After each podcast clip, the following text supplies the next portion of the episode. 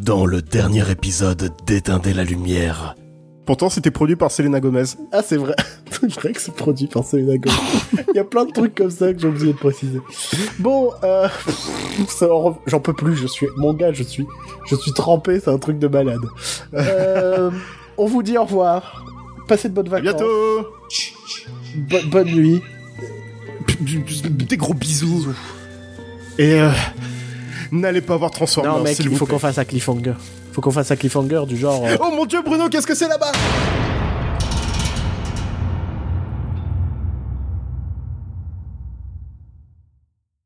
Ah bah en fait c'était rien.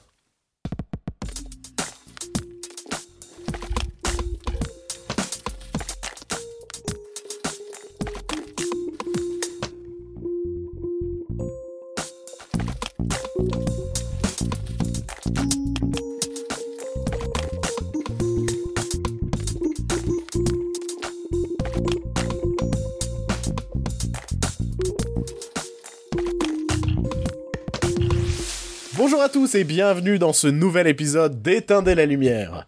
Un épisode un peu spécial une nouvelle fois puisqu'il s'agit du premier épisode de la saison 2 et rien que pour ça on peut s'applaudir.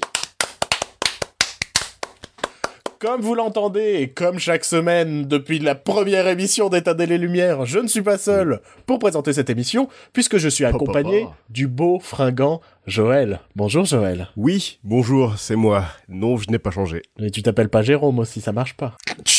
Moi, je veux que quand on fasse une blague, ce soit cohérent. Tu vas pas commencer tout de suite avec ton humour de merde. Mais ferme ta gueule, allez on commence Alors, tu as passé un bel été, Joël? Bah écoute, euh, je pensais passer de bonnes vacances, mais finalement j'ai dû enregistrer des émissions euh, spéciales. Ouais, ça va. Attends, attends, attends, attends, attends. T'en as fait, t'en as fait trois, j'en ai fait quatre. C'est vrai, c'est vrai, c'est vrai. Moi, j'ai un peu plus travaillé que monsieur. Non, en vrai, en off, ça a beaucoup taffé au final euh, cet été autour du podcast, puisqu'on vous prépare euh, plein de nouveautés qui seront un petit peu euh, éparpillées tout au long de l'année. Euh, donc forcément, on va vous tenir au courant. Moi, la première nouveauté dont je veux vous parler, c'est parce que c'est un petit, c'est un futur segment qui va arriver dans l'émission. C'est un peu un segment. on, a besoin de vous, quoi. C'est vraiment, euh, c'est euh, le, le- le segment vous- dont vous serez le héros. Enfin, pas trop non plus, hein. enfin, juste euh, 30 secondes, quoi. Euh, Puisqu'en fait, j'ai une Ça reste quand même notre podcast. hein. Ouais, ouais. On est quand même assez égocentrique. À un moment, euh, niquez vos mères, quoi. À un moment, euh, vous nous écoutez, c'est pas l'inverse, quoi. Hein? On n'est pas là pour faire euh, ce, ce... Hein? Voilà, je finirai cette phrase dans le podcast prochain. Le premier épisode de la saison 3. Ouais, franchement, euh, ouais. Donc, euh, oui, cette nouveauté, c'est euh, un segment dont j'ai eu l'idée euh, cet été. Ça se trouve, il est Mhm. complètement à chier et on n'en fera qu'un épisode.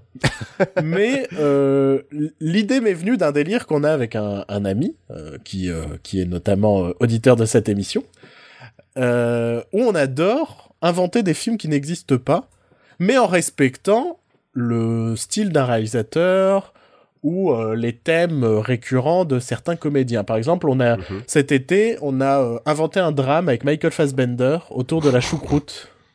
Oui. Et, euh, et c'était vraiment, enfin, c'est vraiment intéressant. C'est ça, ça permet en, en réalité de, de parler des, des codes du cinéma tout en se tapant un délire autour d'un truc de merde, quoi.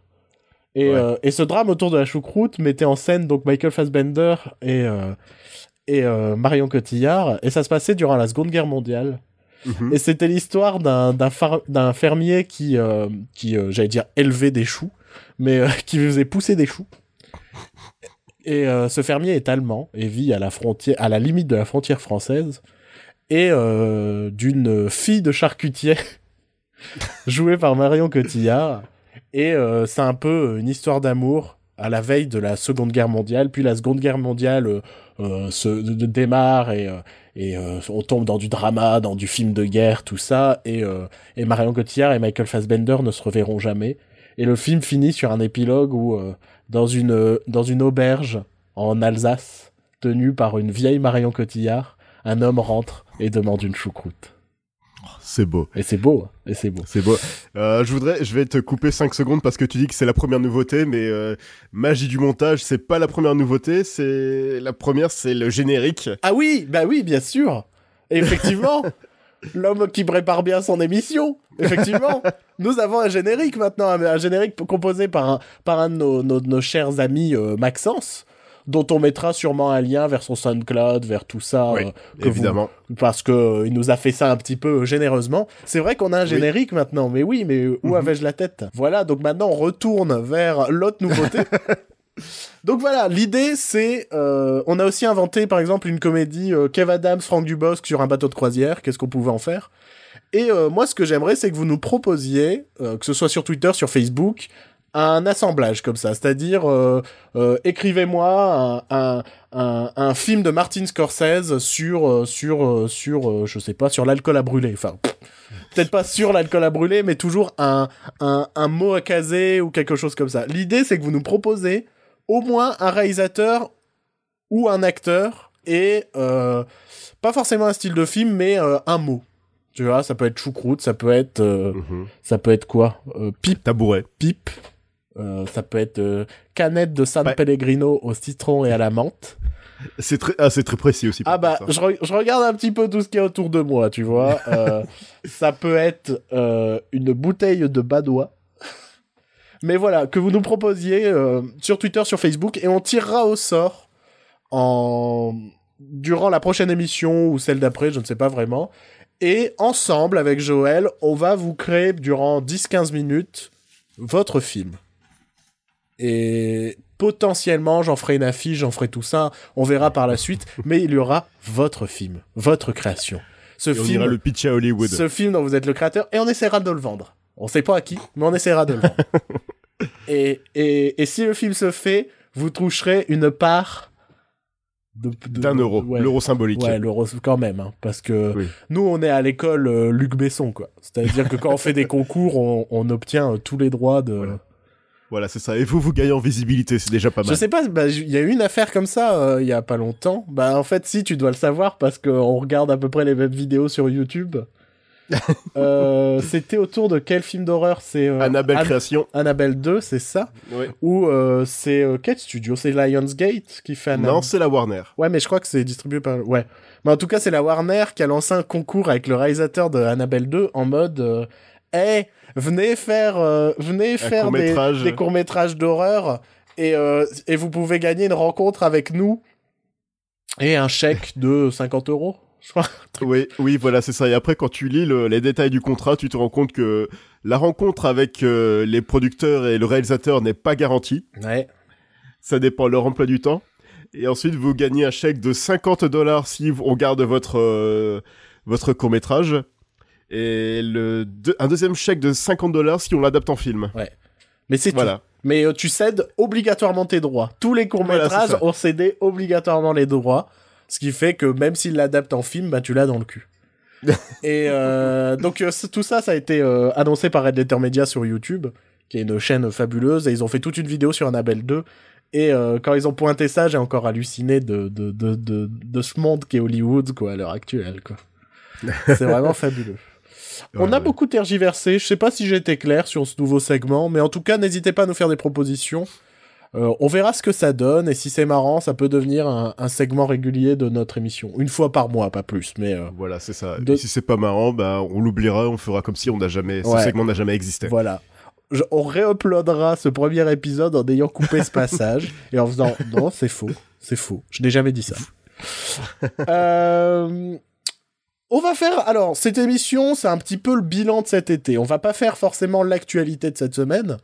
Euh, on va parler de tout ce qu'on a eu l'occasion de voir cet été, dont on n'a pas fait, dont on n'a pas parlé au cours des émissions spéciales Bamos à la plagiat. Oh, oh, oh, oh. Ouais, merci euh, Joël. c'est, pour- non, c'est, à force de l'entendre tout l'été, ça m'a, ça m'est resté. Ouais, mais ça, c'est parce que tu montes les épisodes. Moi, je l'ai entendu deux fois, peut-être. Euh, Alors, il y, y- a très peu de news cet été sur lesquelles on qui sont qui sont arrivées cet été sur lesquelles on veut revenir.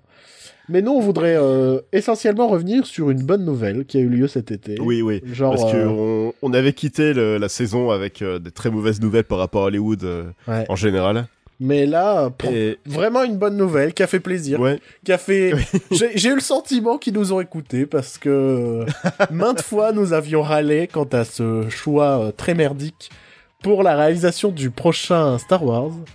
Donc euh, Star Wars 9, L'épisode 9. pas le 8. Euh, La conclusion de la nouvelle trilogie. son réalisateur, Colin Trevorrow, a fort heureusement été viré. Celebrate good times, come on Bah tu vois cette chanson, je trouve que c'est déjà la tristesse quand ils la mettent. Mais quand, mais quand elle est juste faite comme ça, a cappella, tout ça, waouh Franchement, euh, waouh Merci Oui, pour mais attends, mais après, moment. magie du montage, encore une fois, euh, il y aura la musique derrière. Oh putain, quel homme. Donc euh, Colin Trevorrow viré de Star Wars et moi ça fait plaisir parce que pff, je crois qu'il existe peu d'hommes qui me sont aussi peu sympathiques que ce Colin Trevorrow. Et surtout qu'il a été viré parce que justement, c'est un gros con. ouais, c'est. Ça, ça ça aussi, ça fait super plaisir que les gens s'en rendent compte. Mais euh, donc Colin Trevorrow, pour euh, un peu vous situer, c'est le mec qui a fait un, un film indépendant qui s'appelle euh, Safety not guaranteed. Ouais, tu vois, je, je n'avais même plus le titre. qui était sur le voyage dans le temps, qui était chiant comme la mort. qui derrière a, a fait Jurassic World. Hein Ouais. Qui a fait un million, un milliard, euh, cinq, euh, 50, 500 millions de dollars, un truc comme ça. Ouais. 1,5 milliard. Avec de la merde. de la merde en boîte. Je sais plus, dernièrement, j'ai lu quelqu'un dont euh, Jurassic World était un des films préférés. J'ai eu envie de mourir, en fait, sur place. Je me suis dit, allez, ça n'a plus d'intérêt de- d'exister sur cette planète. Si- S'il y a des gens pour qui le film préféré, c'est Jurassic World, c'est chaud, quoi. C'est bon, mon travail sur Terre est fait, je me casse. Ah non, mais c'est pas mon travail sur Terre est fait, c'est que mon travail sur Terre est futile.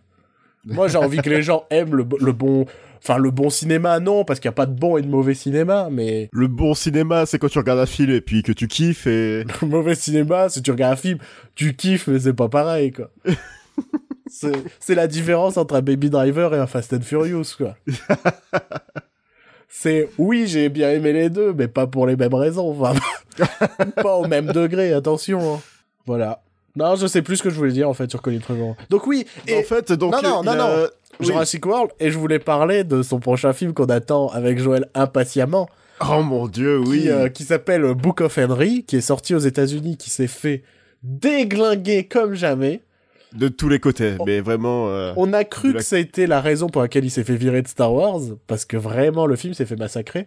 Mais non, apparemment, c'est juste parce que c'est un con, quoi. Oui, non, en fait, euh, le succès de Jurassic World lui montait à la tête. Ouais. Donc, euh, il s'est cru vraiment tout puissant sur le nouveau Star Wars, et sauf que euh, bah, Kathleen Kennedy, c'est la grande patronne, et, euh, et on a vu avec euh, Phil Lord et Chris Chris Miller, ouais.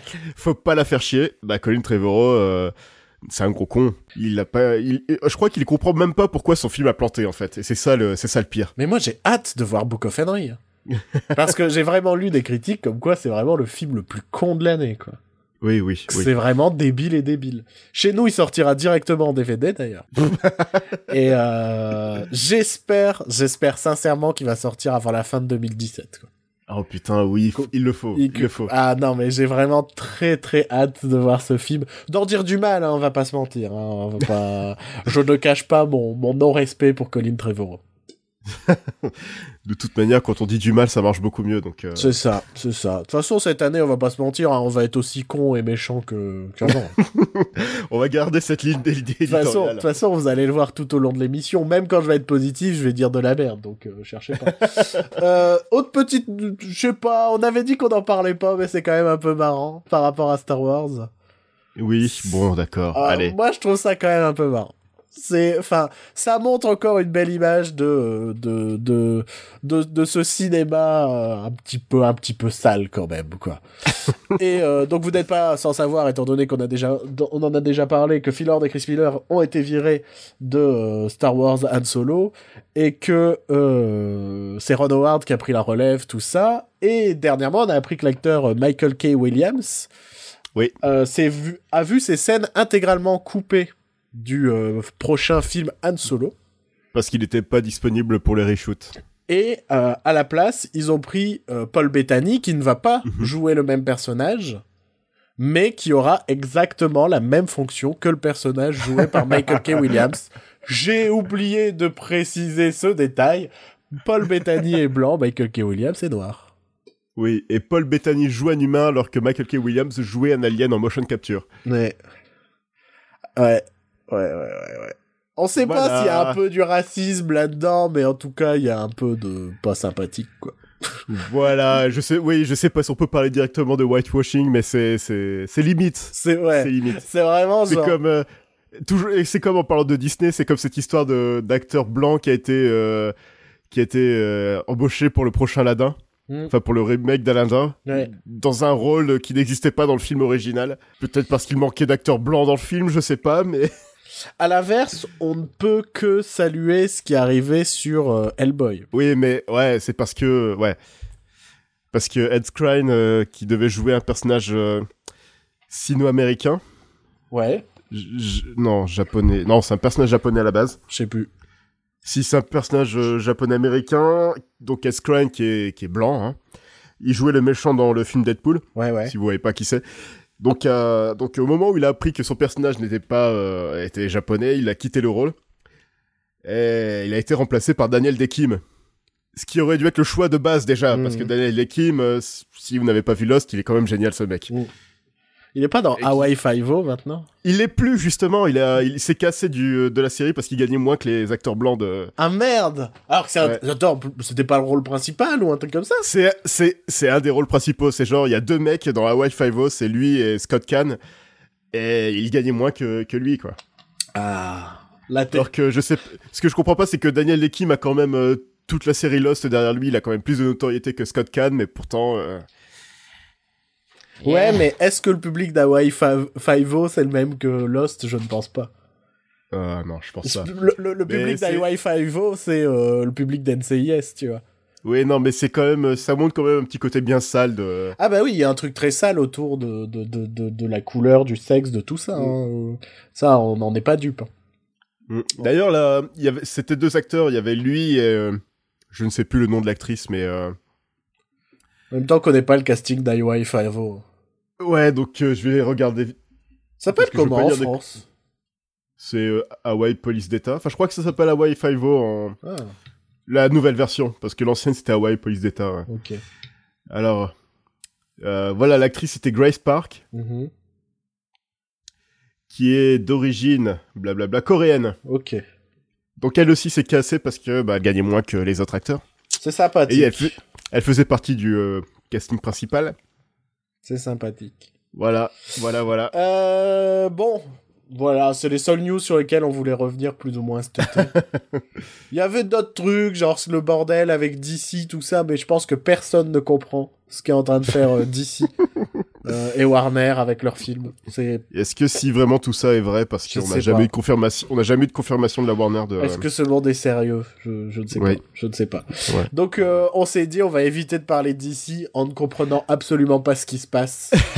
Il y a eu cette news aussi de cette semaine, comme quoi Hollywood pense que c'est la faute de Rotten Tomatoes si euh, c'est le pire été depuis des années. Mais ça, ça revient souvent, ça. C'était Bra- Brett Ratner qui râlait. Euh... Oui, oui, mais sauf que là, ça a été, euh, ça a été, ça a été redit. Ouais, mais... Et ce que, ce, que, ce que je trouve très drôle, c'est que Slash Film a, prouvé que non, les films qui ont été bien notés sur Rotten Tomatoes ont cartonné cet été. Donc euh, la solution, c'est arrêter de faire des films de merde. c'est ça. Non, mais en gros, c'est ça. C'est arrêter de- juste de faire des films de merde. Et vous verrez que. Je pense que c'est parce que. Alors, c'est peut-être un, un petit détail. J'ai l'impression que les gens commencent à redevenir un peu plus exigeants sur leurs films. Ouais, oui, enfin. Je sais pas si ça va continuer là-dedans, mais on le voit en termes. Je parle pas en France, hein, parce que quand on regarde notre box-office français, euh, voilà, hein, on est toujours dans, dans, dans une belle matière fécale. Oui. Mais, euh, mais euh, j'ai, il y a un petit truc, quoi. Il y a, il y a une petite étincelle, et je me dis, allez, allez, pourvu que, que, que ça s'embrase, quoi, tu vois. Oui, ouais. Plus personne ne veut voir Transformers, plus personne ne veut voir Pirates des Caraïbes, Ouais. personne n'a voulu voir The Dark Tower, et a raison. bah, tu veux qu'on parte tout de suite là-dessus, puisque là, maintenant, ça va être un petit peu freestyle. On va vous parler de tout ce qu'on a vu cet été. On peut partir Allez, c'est parti. directement sur The Dark Tower.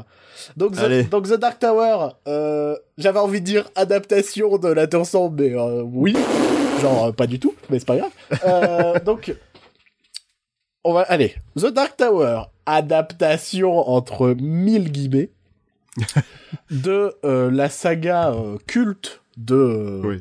de Monsieur Stephen King.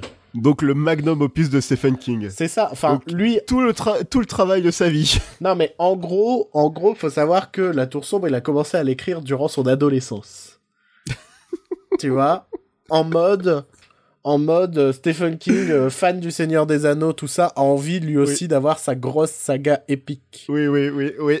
Et, et donc il s'est dit, bah je vais faire, enfin, je vais écrire une putain de saga et tout. Il pensait pas mettre autant de temps dans sa vie pour écrire toute la Tour Sombre. Mais au final, il en a mis du temps. Donc ça fait 8 volumes si je me trompe pas et donc c'est un truc euh, c'est un gros pavé. Sans, sans compter les annexes. Ouais ouais ouais bah, comme le Seigneur des Anneaux quoi. Officiellement il y a trois volumes mais au final il y a plein de trucs à côté. Il y a même un livre pour enfants La Tour sombre qui est en fait euh, enfin qui est en fait un livre que lit un des personnages dans La Tour sombre qui est un livre pour enfants et donc Stephen King l'a vraiment écrit. Il a vraiment sorti et c'est vraiment un livre pour enfants quoi pour le coup. C'est l'histoire d'un petit train tout ça avec des petits clins d'œil à la tour sombre mais rien de mhm. rien de violent quoi. Et euh, c'est un projet que tout le monde se que tout le monde envisage de faire et qu'à chaque fois on ne fait jamais. Dont Ron Howard. Parce que c'est considéré comme une œuvre vraiment inadaptable. Et Sony. Putain, mais pourquoi ils reviennent toujours Mais je sais pas. Je pense, je pense qu'ils nous provoquent un petit peu Sony. Ils disent, on va, on va prendre. C'est un peu leur, leur dernier. Euh, c'est quoi On dit un barou d'honneur, non? Oui, oui, parce que le, la division film de Sony va bientôt se planter. Parce que, définitivement. Parce que là, ils arrêtent pas de faire. On va sortir tous les trucs que les gens veulent qu'on sorte, mais euh, mais on sait pas. Allez, on fait Blade Runner 2. Allez, on fait. Allez, on fait un film sur les emojis. Calmez-vous, les mecs, calmez-vous. On sait que vous êtes en train de mourir, mais euh, là, ça fait vraiment genre, on lâche tout et on fait que de la merde. Donc la tour sombre, saga culte et euh, moi le truc qui me le premier truc que je dirais c'est comme enfin le film La Tour sombre j'ai eu l'impression qu'on a pris une grosse saga épique et qu'on en mhm. a fait un film à la divergente. C'est ça oui c'est exactement que ça. que ce soit dans l'esthétique dans la narration euh, faut savoir que dans le film c'est euh, un, un, gamin qui qui est dans qui est dans les bouquins attention. Mhm. mais c'est un gamin qui est le personnage principal Là où, il a un talent. Là où dans les bouquins, c'est le pistolero. Ouais. Le personnage principal. Euh, faut savoir que le gamin qu'on voit dans le dans le film, on nous la joue. Euh, euh, ah, adolescent à New York, qui a un don qui lui permet de voir euh, l'autre monde, machin, je sais plus quoi. Je et, son, et son don, c'est le Shining. Ouais, mais ça, non, ça c'est normal. Hein. Oui, non, mais j'avais envie de le dire. Dans les bouquins de Stephen King, euh, c'est, c'est, enfin, en gros, le, en gros, une des raisons pour laquelle pour laquelle euh, Stephen King déteste le Shining de, de Stanley Kubrick, c'est que Stanley Kubrick en a rien à foutre du don du gamin dans le film. Tu vois? Ouais. Sauf que c'est ce qui donne le nom du bouquin. Et c'est parce qu'en fait, le Shining, c'est un truc qui est présent dans beaucoup de bouquins de Stephen King. C'est les dons qu'ont les euh, gamins. Euh, tout ce qui est... bah, tout ce qui est... tu prends... comment? Ah putain, je ne sais plus celle qui fait du feu, tout ça. Enfin. Firestarter? Ouais, mais euh, elle a, enfin, je crois qu'en France le, le, nom du bouquin c'est son prénom. Ouais. Mais je sais plus, je oh, sais plus ce que c'est. Drew Barrymore.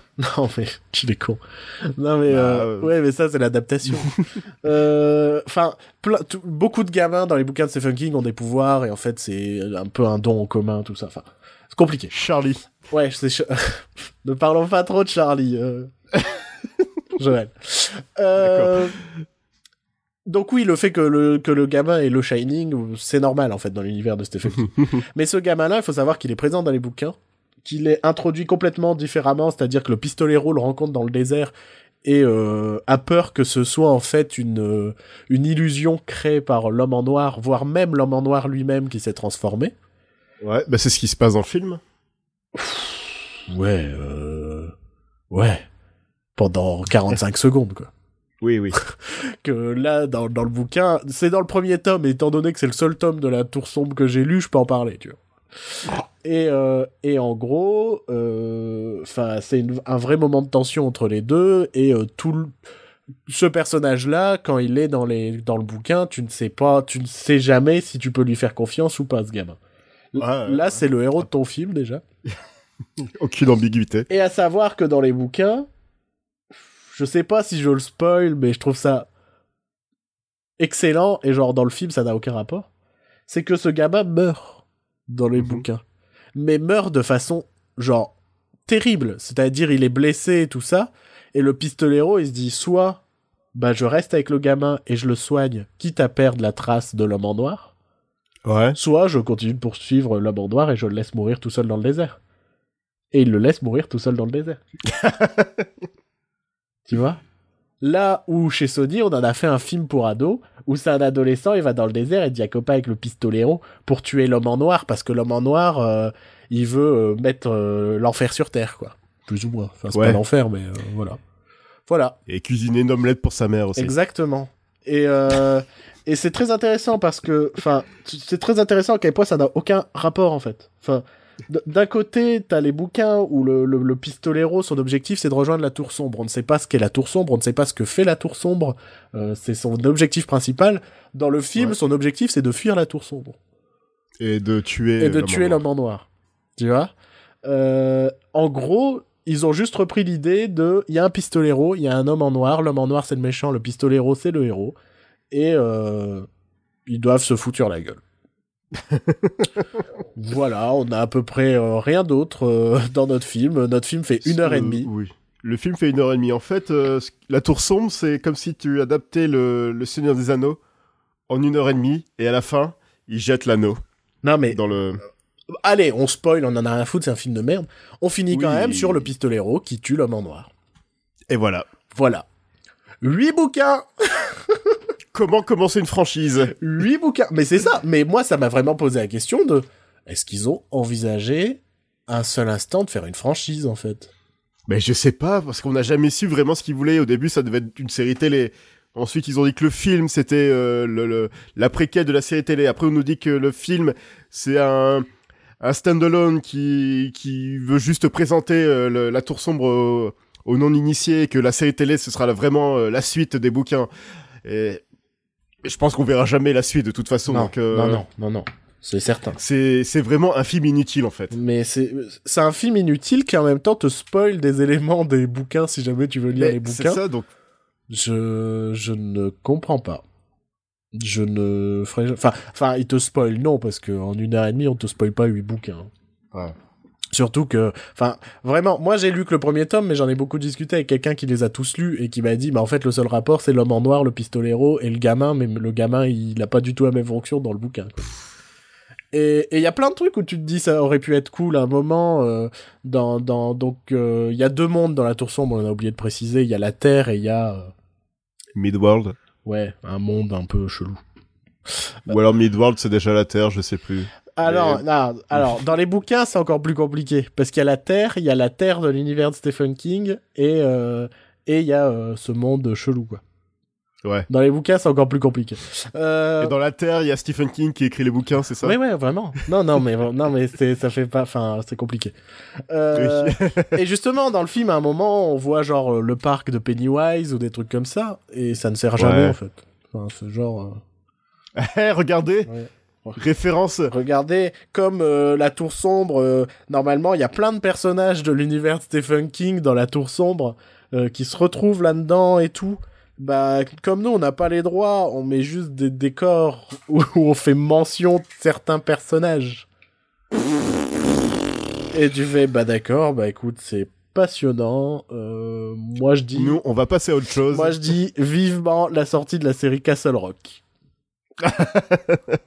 qui aura à peu près la même euh, fonction. Je veux juste un petit dernier point sur la tour sombre, donc que je voudrais aborder, c'est euh, Matthew McConaughey.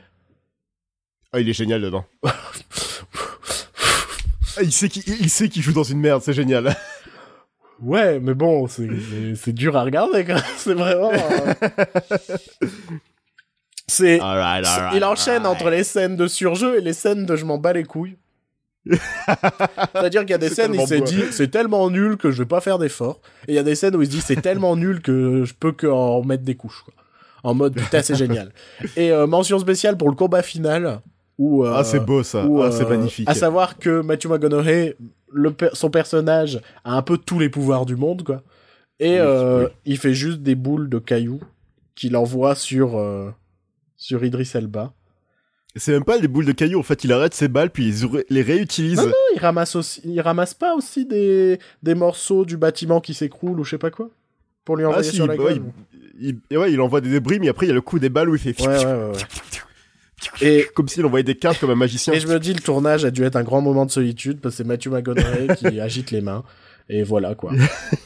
et tu fais, ouh, ta grosse scène d'action, c'est Matthew McConaughey qui agite les mains et Idris Elba qui saute partout avec son pistolet. Ouais, ouais, dans une cave. Ouais. Donc euh, bravo, euh, c'est c'est épique. Ouais. Franchement, le magnum opus de Stephen, de Stephen King se finit de manière épique. Moi, j'ai une pensée pour Stephen King qui, forcément, sur Twitter, ne pouvait dire que c'était que que c'est dur à dire cette phrase que que c'était bien quoi. Tu vois? Il pouvait pas faire ouais c'est un peu de la merde, y allait pas, tu vois. Et donc il arrêtait pas de Twitter en mode ah là là là ton sombre ça sort ah c'est super. Et je fais Un franchement peu comme James Cameron euh, pour Terminator 5. Franchement, je me suis vraiment fait. Stéphane, vraiment. Tu sais que t'as passé euh, 40 ans de ta vie peut-être à écrire ces bouquins. Et tu vois un film qui les charcute comme ça et tu fais. C'est super. ça me fait plaisir. oh là là, magnifique. Euh, bon allez, on va enchaîner très rapidement parce qu'on a vraiment beaucoup de films dont on doit parler. Et, euh, Donc- On recommande pas du tout ce film. non, non, pas du tout. Euh, pas du tout. Euh, ah bah très brièvement, je vais faire un autre film que je recommande pas du tout. Euh, parce que j'ai pas grand chose à dire dessus. C'est Hitman et Bodyguard. Que Ouais. je ne pensais pas détester à ce point-là. Beaucoup de gens l'ont Ah ouais. sorti en mode Ah, c'est, c'est pas ouf, mais c'est un bon buddy movie de cette année, tout ça. Euh, je trouve que le binôme ne fonctionne pas. Je, je, je sais pas. J'ai trouvé que bah, les... j'ai trouvé que Ryan Reynolds était en strict minimum. En mode euh, j'ai rien à dire, j'ai rien à faire. euh, je fais euh, mon Ouais. mec. euh, lui, son perso est censé être un peu déprimé et tout, donc il est en mode. euh, euh, euh, euh. Et euh, Samuel L. Jackson en fout mais 8 tonnes quoi. Mais euh, c'est genre, euh, je comprends que les gens le trouvent marrant. Moi, j'ai trouvé insupportable, insupportable. Et je pense que c'est aussi dû à l'humour qui a chié. Ça, je t'en ai parlé, Joe. C'est euh, genre une scène, ils savent pas comment la conclure. On finit sur un plan euh, avec un prout. Fin de la scène. Intéressant. Et je fais, mais bordel de merde, quoi. Je fais, putain. Donc, les, les blagues, c'est pipi, caca, nichon et euh, violence, quoi. Et, et j'ai vraiment, j'ai vraiment détesté le film. J'ai trouvé déjà, en plus, qu'il y avait beaucoup trop de, enfin, les, enfin, il y a beaucoup trop de, d'histoires pour un buddy movie. C'est, je sais pas si je suis clair, mais pour moi, un buddy movie, c'est simple. C'est deux mecs qui s'entendent pas bien et ils ont une mission, un objectif et ils doivent s'entraider, tu vois. Et, Mhm. et voilà. Là, mais, je pense qu'il y a 40 minutes pour les rassembler, tu vois. Parce qu'il nous explique tout le passé des persos et tout, tout ça pour nous les rassembler. Et en même temps, il y a toute une histoire de complot, enfin pas de complot, enfin... En gros, c'est le procès d'un d'un président euh, Ouais. d'Europe de l'Est, joué par Gary Oldman, où tu te dis, mais qu'est-ce que tu fous là? Pourquoi? Pourquoi il y a Gary Oldman? Je sais pas, ça fait longtemps qu'il a pas joué un psychopathe. Je sais pas, mais... Et en gros, c'est son procès, et il y a que le personnage de Samuel Lee Jackson qui est un... qui est un... qui est un... qui est un, qui est un tueur à gages, quoi. Qui... Mhm. euh, qui... euh, qui... euh, qui... C'est le seul qui a potentiellement des preuves contre... contre Gary Oldman. Déjà, on ne sait pas... On ne sait pas pourquoi avant la fin du film. C'est genre, à la fin du film, ils font « Ah oui, bah en fait, c'est parce que... » Et là, il explique, tu vois. et on ne sait même pas ce qu'il a comme preuve. C'est-à-dire qu'à la fin du film, il nous sort, mais j'ai tout mis sur un site internet, et là il sort un site internet où il a toutes ses preuves, et c'est nul à chier, tu vois. Et tu fais, mais au moins introduisez le... fi- Enfin, moi je sais pas, j'aurais fait un plan au début où... euh, Je me rends compte, j'ai pas expliqué l'histoire. Mais en gros, c'est juste euh, un, un- Est-ce que est-ce qu'on s'en fout réellement? De Ouais, de l'histoire ouais, quand même. ouais, mais c'est pour pas perdre les auditeurs qui savent pas de quoi je parle. mais en gros, Hitman et Bodyguard, c'est un, garde du corps qui doit protéger euh, son ancien pire ennemi qui est un tueur à gages, et voilà. Tout ça pour l'amener en tant que témoin au procès de, du président. Et moi, j'aurais fait genre, ne serait-ce qu'un plan de 10 secondes où, euh, où on voit euh, Ryan Reynolds qui regarde sur un ordinateur un site internet, mais on sait pas quoi, en mode Ah ouais Et comme ça, on aurait compris la raison pour laquelle il doit protéger Samuel Lee Jackson. Que là, c'est qu'à la fin, on comprend pourquoi il l'a protégé. Et il l'a protégé juste parce qu'il a un site internet avec toutes ses preuves, tu vois. Mhm. Et ça sort de nulle part. Ça sort vraiment genre, j'ai tout mis sur un site internet. Et tu fais, mais putain, mais on s'en bat les couilles. Donc voilà, gros film de merde, qui s'est permis d'ailleurs de piquer le montage à la Edgar Wright. euh, ce qui m'a pas fait plaisir. Enfin, il y a vraiment ce côté, euh, mec, j'ai reconnu ton style. Enfin, j'ai reconnu le style que tu copies et c'est pas cool. Euh, D'ailleurs, ce sera aussi le cas d'un autre film dont je parlerai plus tard. Euh, un film qu'on a vu tous les deux cette fois, euh, Seven Sisters de Seven Sisters Tommy Vircola, quelque chose comme ça? Oui, qui a fait des beaux films, je pense. Bah, qui, a- qui est le réalisateur des deux Dead Snow, qui sont des comédies qui ont un petit culte, qui, moi, j'aime pas trop, qui sont des comédies avec des zombies nazis. Oui. Et, euh, moi, je les trouve un peu lourdingues et pas très intéressantes. Et aussi Hansel et Gretel. Ah merde De, de Je savais pas. Je savais pas que c'était lui qui avait fait Hansel et Gretel. Donc, Avec euh, Gemma. Ah oui, Gemma. Donc, euh, Seven Sisters, qu'est-ce que ça raconte? Ça raconte, euh, ça se passe dans une euh, dystopie utopique. Je sais pas. Ouais. C'est pas tant une- 2070. Ouais, c'est une- pas tant une dystopie, je trouve. Si, si, quand même. Il y a une sacrée différence entre les, entre les classes sociales. Ouais, ouais, ouais, mais bon, ouais, ok. Euh, où euh, donc euh, le, enfin, tout le monde ne, ne peut qu'avoir un seul enfant. Comme en Chine. Et euh, et en gros, il y a un père de famille, il a eu sept gosses et il les planque dans un. Un grand-père. Ah oui, oui, oui, parce qu'on sait pas vraiment qui sont les parents. Oui. Voilà. Euh, Et donc, euh, il s'occupe de ces sept gosses et, euh, et en gros, il leur crée une seule identité. Et elles doivent sortir une fois par semaine. Donc, elles ont chacun un, un, comme prénom le jour de la semaine. Et Ouais. euh, le film se passe genre 30 ans plus tard où un, où un jour, euh, lundi a disparu. Et euh, les autres sœurs euh, vont commencer à enquêter. D'ailleurs, le titre, euh, le titre en Amérique de ce film, c'est Mais qu'est-il arrivé à lundi? Bah, je trouve ça mieux que Seven Sisters. Je sais pas, il y a un truc un peu plus. Bon, le terme est un peu. Mystère. Ouais, poétique. Enfin, il y a une licence poétique un peu, tu vois. Ouais. Mais qu'est-il What arrivé à. happened to Monday? Tu vois ce que je veux dire? Il y a un truc où, bah, si tu sais pas de quoi le film parle, le titre ne t'aide pas forcément, quoi. Non, mais c'est vrai que Seven Sisters, tu dis, bon, il y a 7 heures. Oui, oui, C'est voilà. tout. Euh, que penser de Seven Sisters? C'est- C'était nul. Enfin, j'ai pas trop aimé. C'était. En gros, c'est une série B, quoi.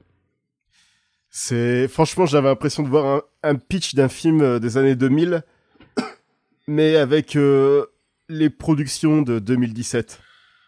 Donc je pense que si le film était sorti dans les années 2000, il y aurait eu plus de d'effets à la Matrix et tout. Je vois ce que tu veux dire, mais euh, ça c'est l'aspect du film que j'ai pas. En- gros, moi j'ai, faut savoir un truc, c'est que j'ai beaucoup de tendresse pour les séries B. C'est-à-dire ces films euh, de de de de- d'action de, SF qu'on va tourner en Europe de l'Est parce que c'est moins cher et euh, et sur lequel il y a trois décors en fait et que ça Oui. part plus d'un concept que d'une réelle histoire.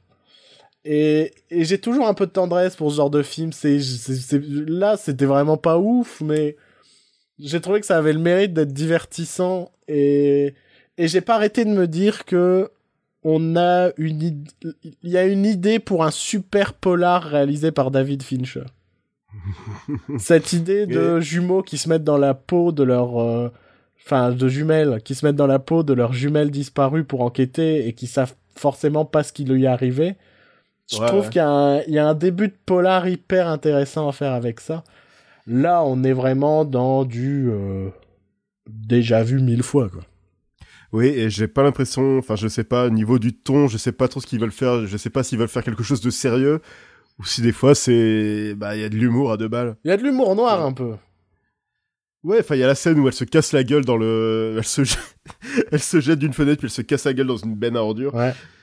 Et il y a une de ses sœurs qui dit mais t'inquiète pas, il y aura les ordures pour te, pour euh, rattraper ta chute. Mais non, il y a- il y, a pas d'ordures. Ouais, mais et- ça, ça fait pas. Je trouve que ça fait partie du charme des séries B.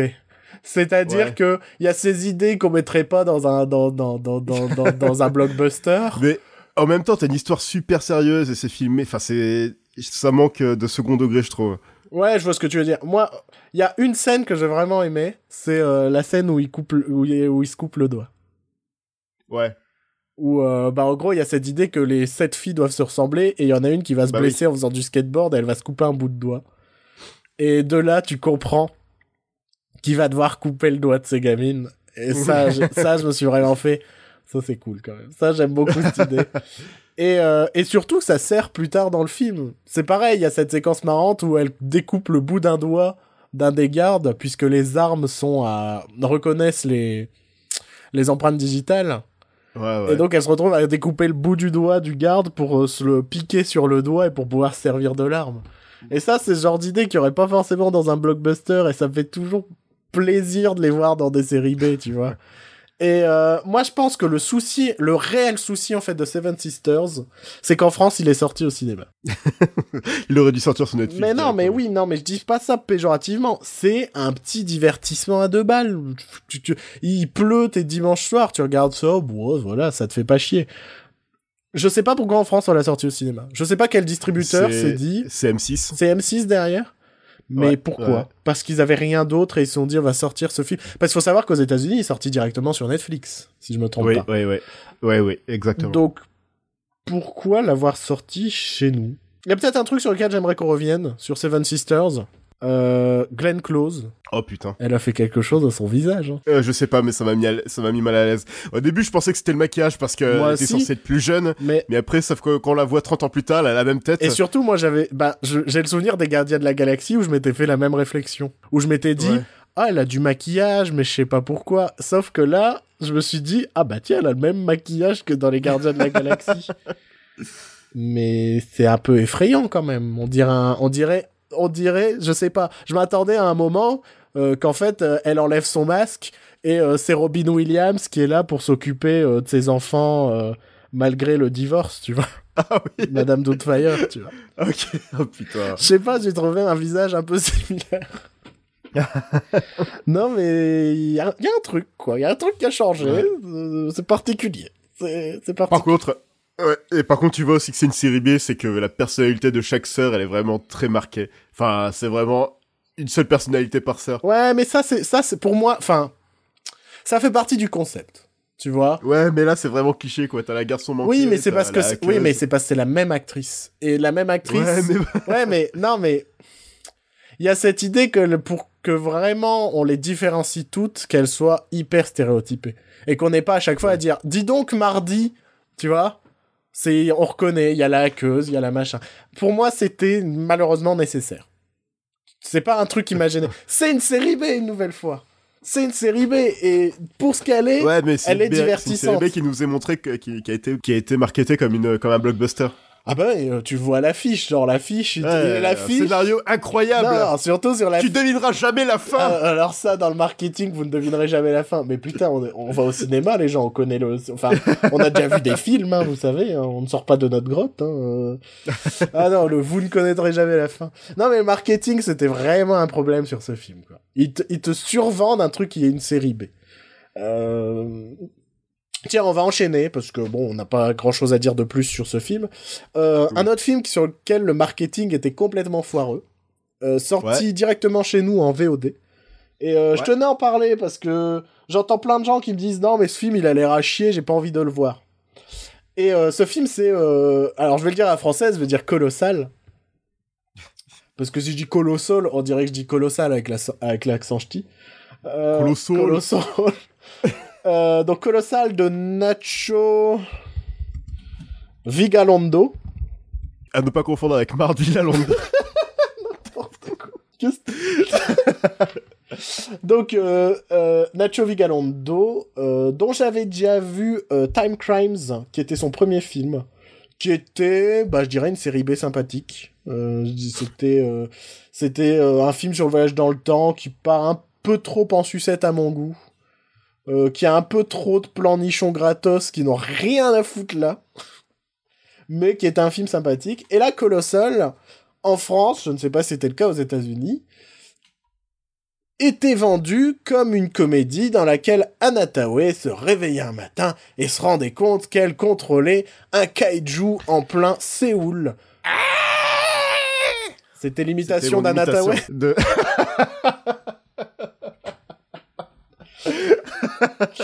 Euh, c'est peut-être ça qui a mis mal à l'aise James Franco aux Oscars, en fait. donc, euh... putain, tu fais référence aux Oscars d'il y a 7 ans maintenant, non? Donc, euh, donc voilà, donc ça a été vendu vraiment comme une comédie un peu rigolote, en mode elle Ouais. contrôle un, un kaiju. Regardez, elle danse Et selon moi, le film est genre à aucun moment une comédie. Non, il y a des passages drôles, mais c'est pas une Mais c'est comédie. pas une comédie, à aucun instant. Non, non, c'est comédie. un drame. C'est un drame. Ce film, C'est- un drame, pas dans le sens c'est nul, non, non, c'est un drame dans le sens c'est un drame, littéralement, en fait. c'est un, drame avec un sous-texte sur le l'abus euh, l'abus des C'est femmes. même plus, c'est même plus qu'un sous-texte, hein. c'est vraiment le pro, le, sur la c'est le propos du film, ouais. quoi. c'est la maltraitance des femmes, voilà. Et Sur un personnage alcoolique, en plus. ouais. Le personnage d'Anna Tawai, bah oui, il est marrant dans la bande-annonce, mais non, c'est parce qu'elle picole, en fait.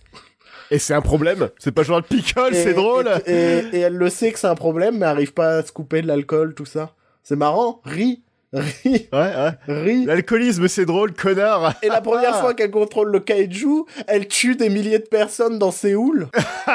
ris, Ah, ris, connard.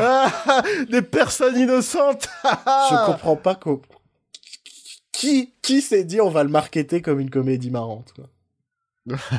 Je crois que c'est euh, le service de VOD, de VOD de TF1 qui a vendu le film, non? Je sais pas parce que les bandes annonces qu'on avait vues à la base c'était des bandes annonces américaines. Ouais, ouais, mais en France, en France, il est venu avec le truc e-cinéma, machin, tout ça. Ouais, ouais, ouais. Et je me demande si c'est pas TF1 qui est derrière euh, le truc de VOD qui vendait le film. J'ai un doute. Mais, euh, mais donc c'est un drame et, et pour le coup c'est plutôt un drame original quoi. Oui. Oui, clairement, le concept est vraiment sympa. Ouais, le film est pas parfait, mais euh, Non. mais euh, mais tu tu tu tu passes pas un mauvais moment. Ouais, ouais, clairement. Tu passes- Les acteurs sont vraiment excellents. Ouais. Enfin, Anataway, Jason Sudeikis, Qui est surprenant. très que- après on, on va éviter de spoiler un peu le film quoi. Oui. Mais il est surprenant, euh, Jason Sudeikis par moment. Euh, Parce qu'au début, il le joue comme un personnage de Jason c'est Sudeikis. ça. en Au fait. début, tu le vois arriver, tu te dis, ok, c'est comment tuer son boss 3, quoi. Tu vois Mais c'est Jason Sudeikis dans tous ses rôles. Ouais. C'est ah le mec il est sympa, il dit des blagues. il sauf, est, que, oh. sauf que le film évolue vraiment et... Ouais. et et franchement, je me suis il y a un moment j'ai mis le film en pause et je me suis vraiment fait enfin vraiment ta seconde partie du film, tu tu te dis pas je vais le vendre comme une comédie à aucun instant. Je pense que le mec qui nous a vendu le film n'a pas regardé le film.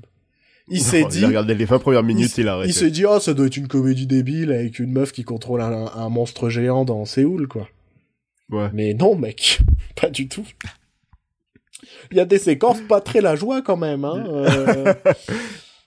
Donc voilà. Surtout qu'au final, les séquences avec le cajou sont très peu nombreuses. Ouais, bah ouais. En vrai, en vrai, il y a peut-être, euh, il y a 10 minutes avec le kaiju. 10... Ouais. Peut-être moins. hein. Euh, Franchement, ouais. En même temps, bah le film a pas coûté cher, donc euh, il pouvait pas Oui. non plus se permettre de, de, de le foutre tout le long. Mais, mais c'est aussi parce que c'est pas le propos du film. Ils s'en foutent. Et je pense, et, et je pense à une séquence aussi où justement ils utilisent euh, le- la méthode euh, de contrôle du kaiju. Ouais. C'est dur de pas trop euh, en parler sans spoiler. Ouais, bah en fait. ouais, ouais, ouais, c'est difficile. ouais. Et euh, c'est, je pense que c'est une séquence qui aurait pu être très drôle si ça avait pas été aussi dramatique. Mm. Je sais pas si tu vois la Oui, séquence bah, en question. Moi, c'est... moi, j'imagine. J'imagine, j'imagine. Moi, ouais, enfin, moi, en fait, ça me. Si c'est la séquence à laquelle je pense, ça me rappelle le dernier épisode de la saison 2 de Man Seeking Woman. Mais sachant que tu ne regardes pas cette série, Ouais. tu ne sais pas du tout de quoi je, je, je veux parler. mais je t'en parlerai probablement en off. D'accord. Euh, donc voilà, Colossal, euh, quelque chose d'autre à rajouter dessus?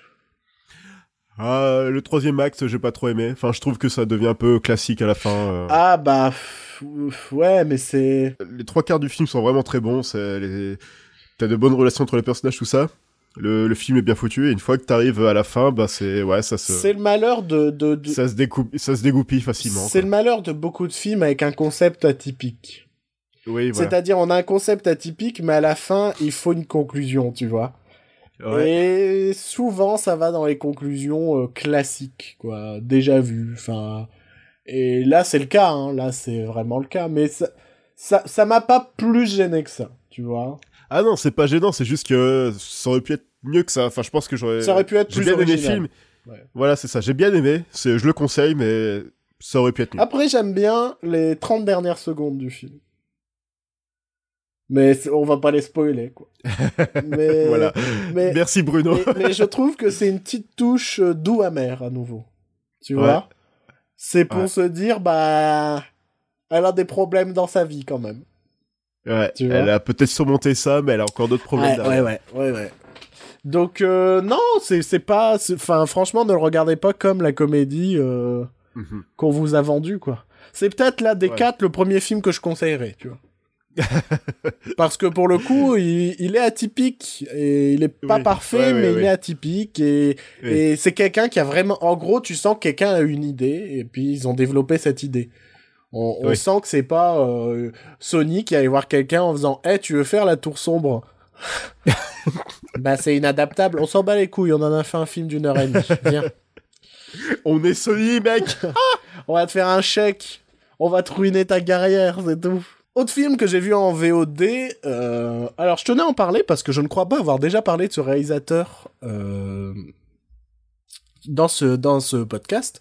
C'est euh, Alex de la Iglesia, qui est un réalisateur espagnol euh, complètement atypique, qui fait du, Mhm. du film de genre espagnol. Euh, souvent un mi-chemin entre le fantastique et la comédie.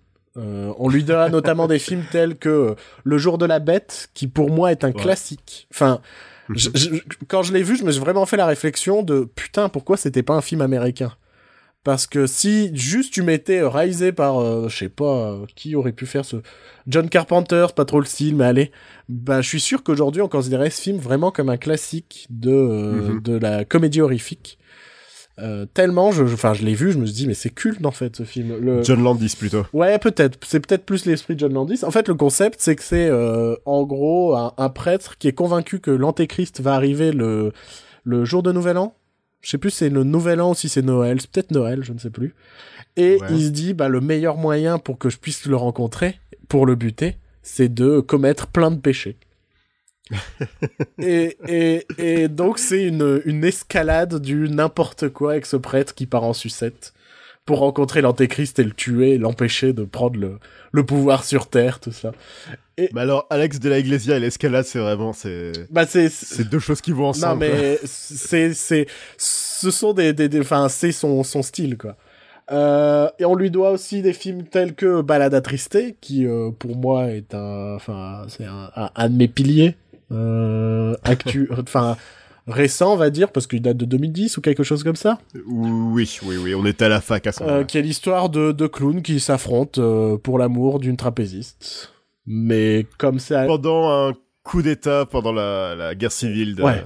d'Espagne. mais euh, c'est c'est pas si simple que ça parce que c'est un film de Alex de la Iglesia quoi. C'est le, le pitch est simple mais euh, bon, Ouh, ça Ouais. ça ça escalade, ça, ça escalade au sens littéral comme euh, figuré.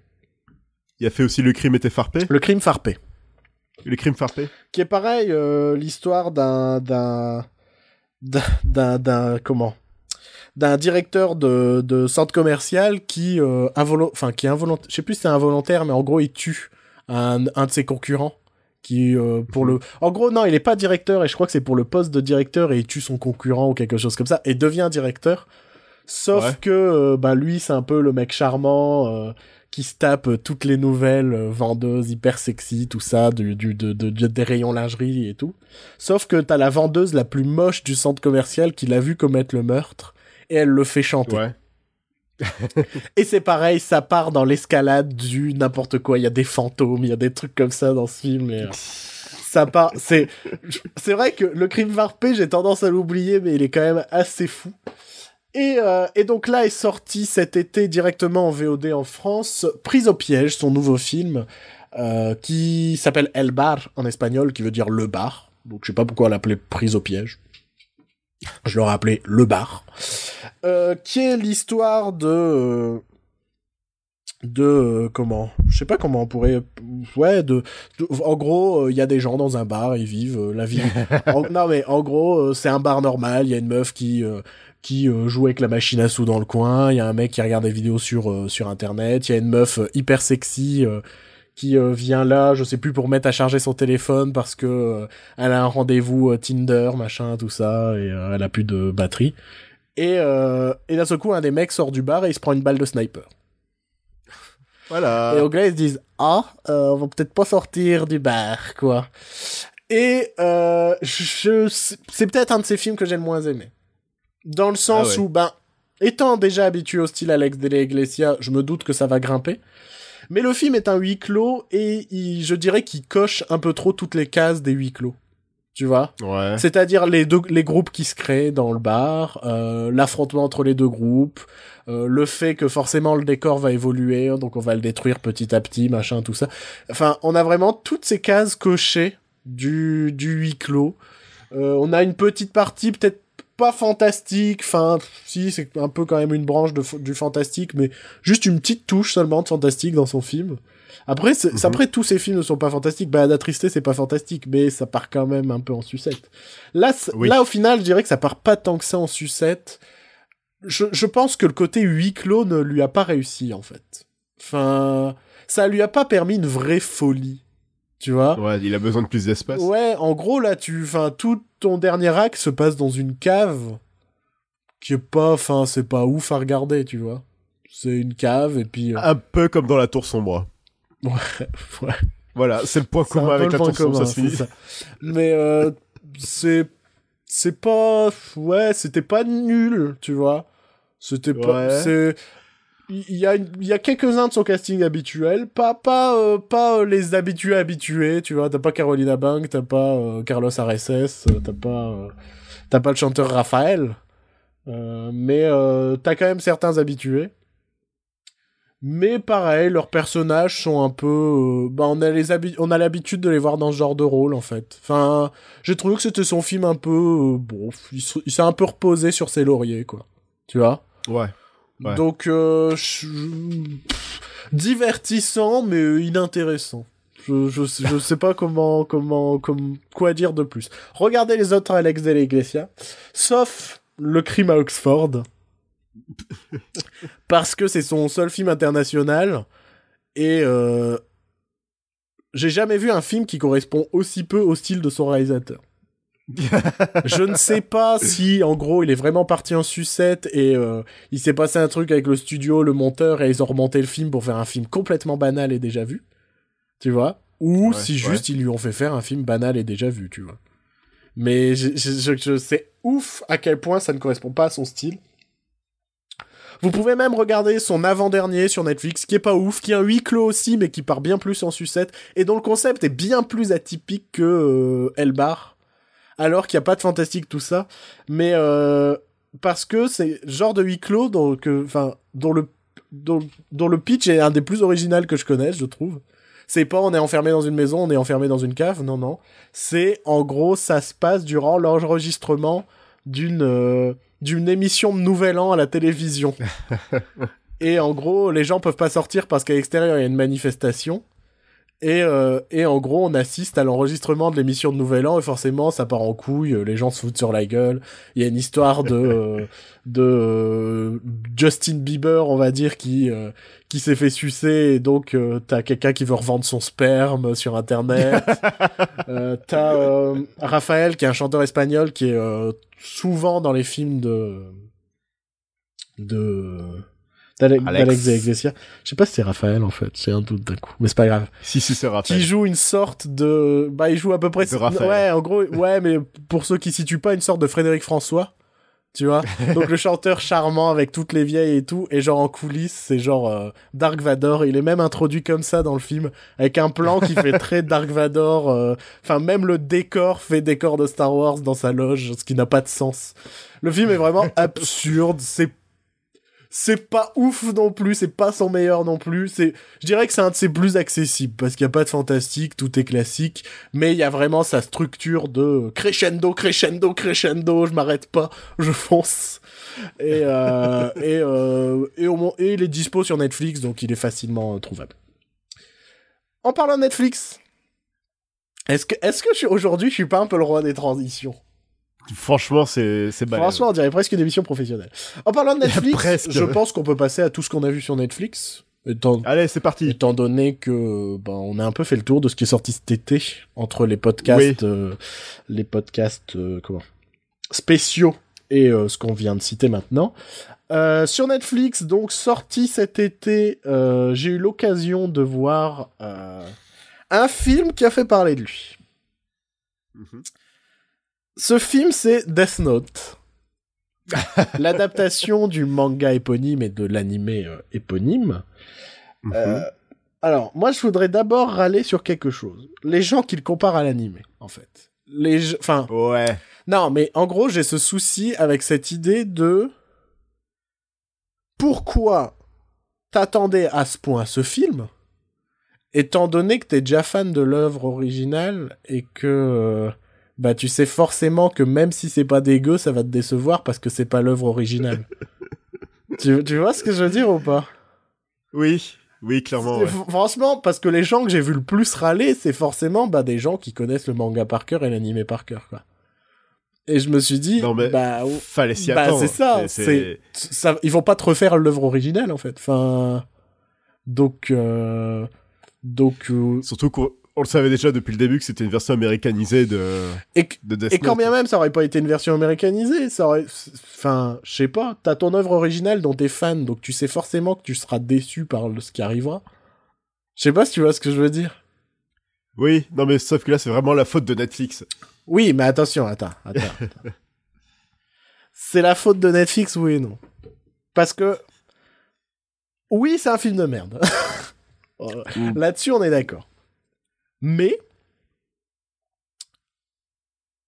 j'ai trouvé ça correctement réalisé, déjà. Ouais. Enfin, je trouve que le film en soi est pas moche, tu vois. Il y a un effort de mise en scène. Après, c'est Adam Wingard et il a toujours fait des efforts de mise en scène. Euh, même si son Blair Witch est une purge infâme. Euh, Et après, c'est à peu près le seul point positif que je peux citer. Et Willem Defoe en, En Ryuk en Ryuk.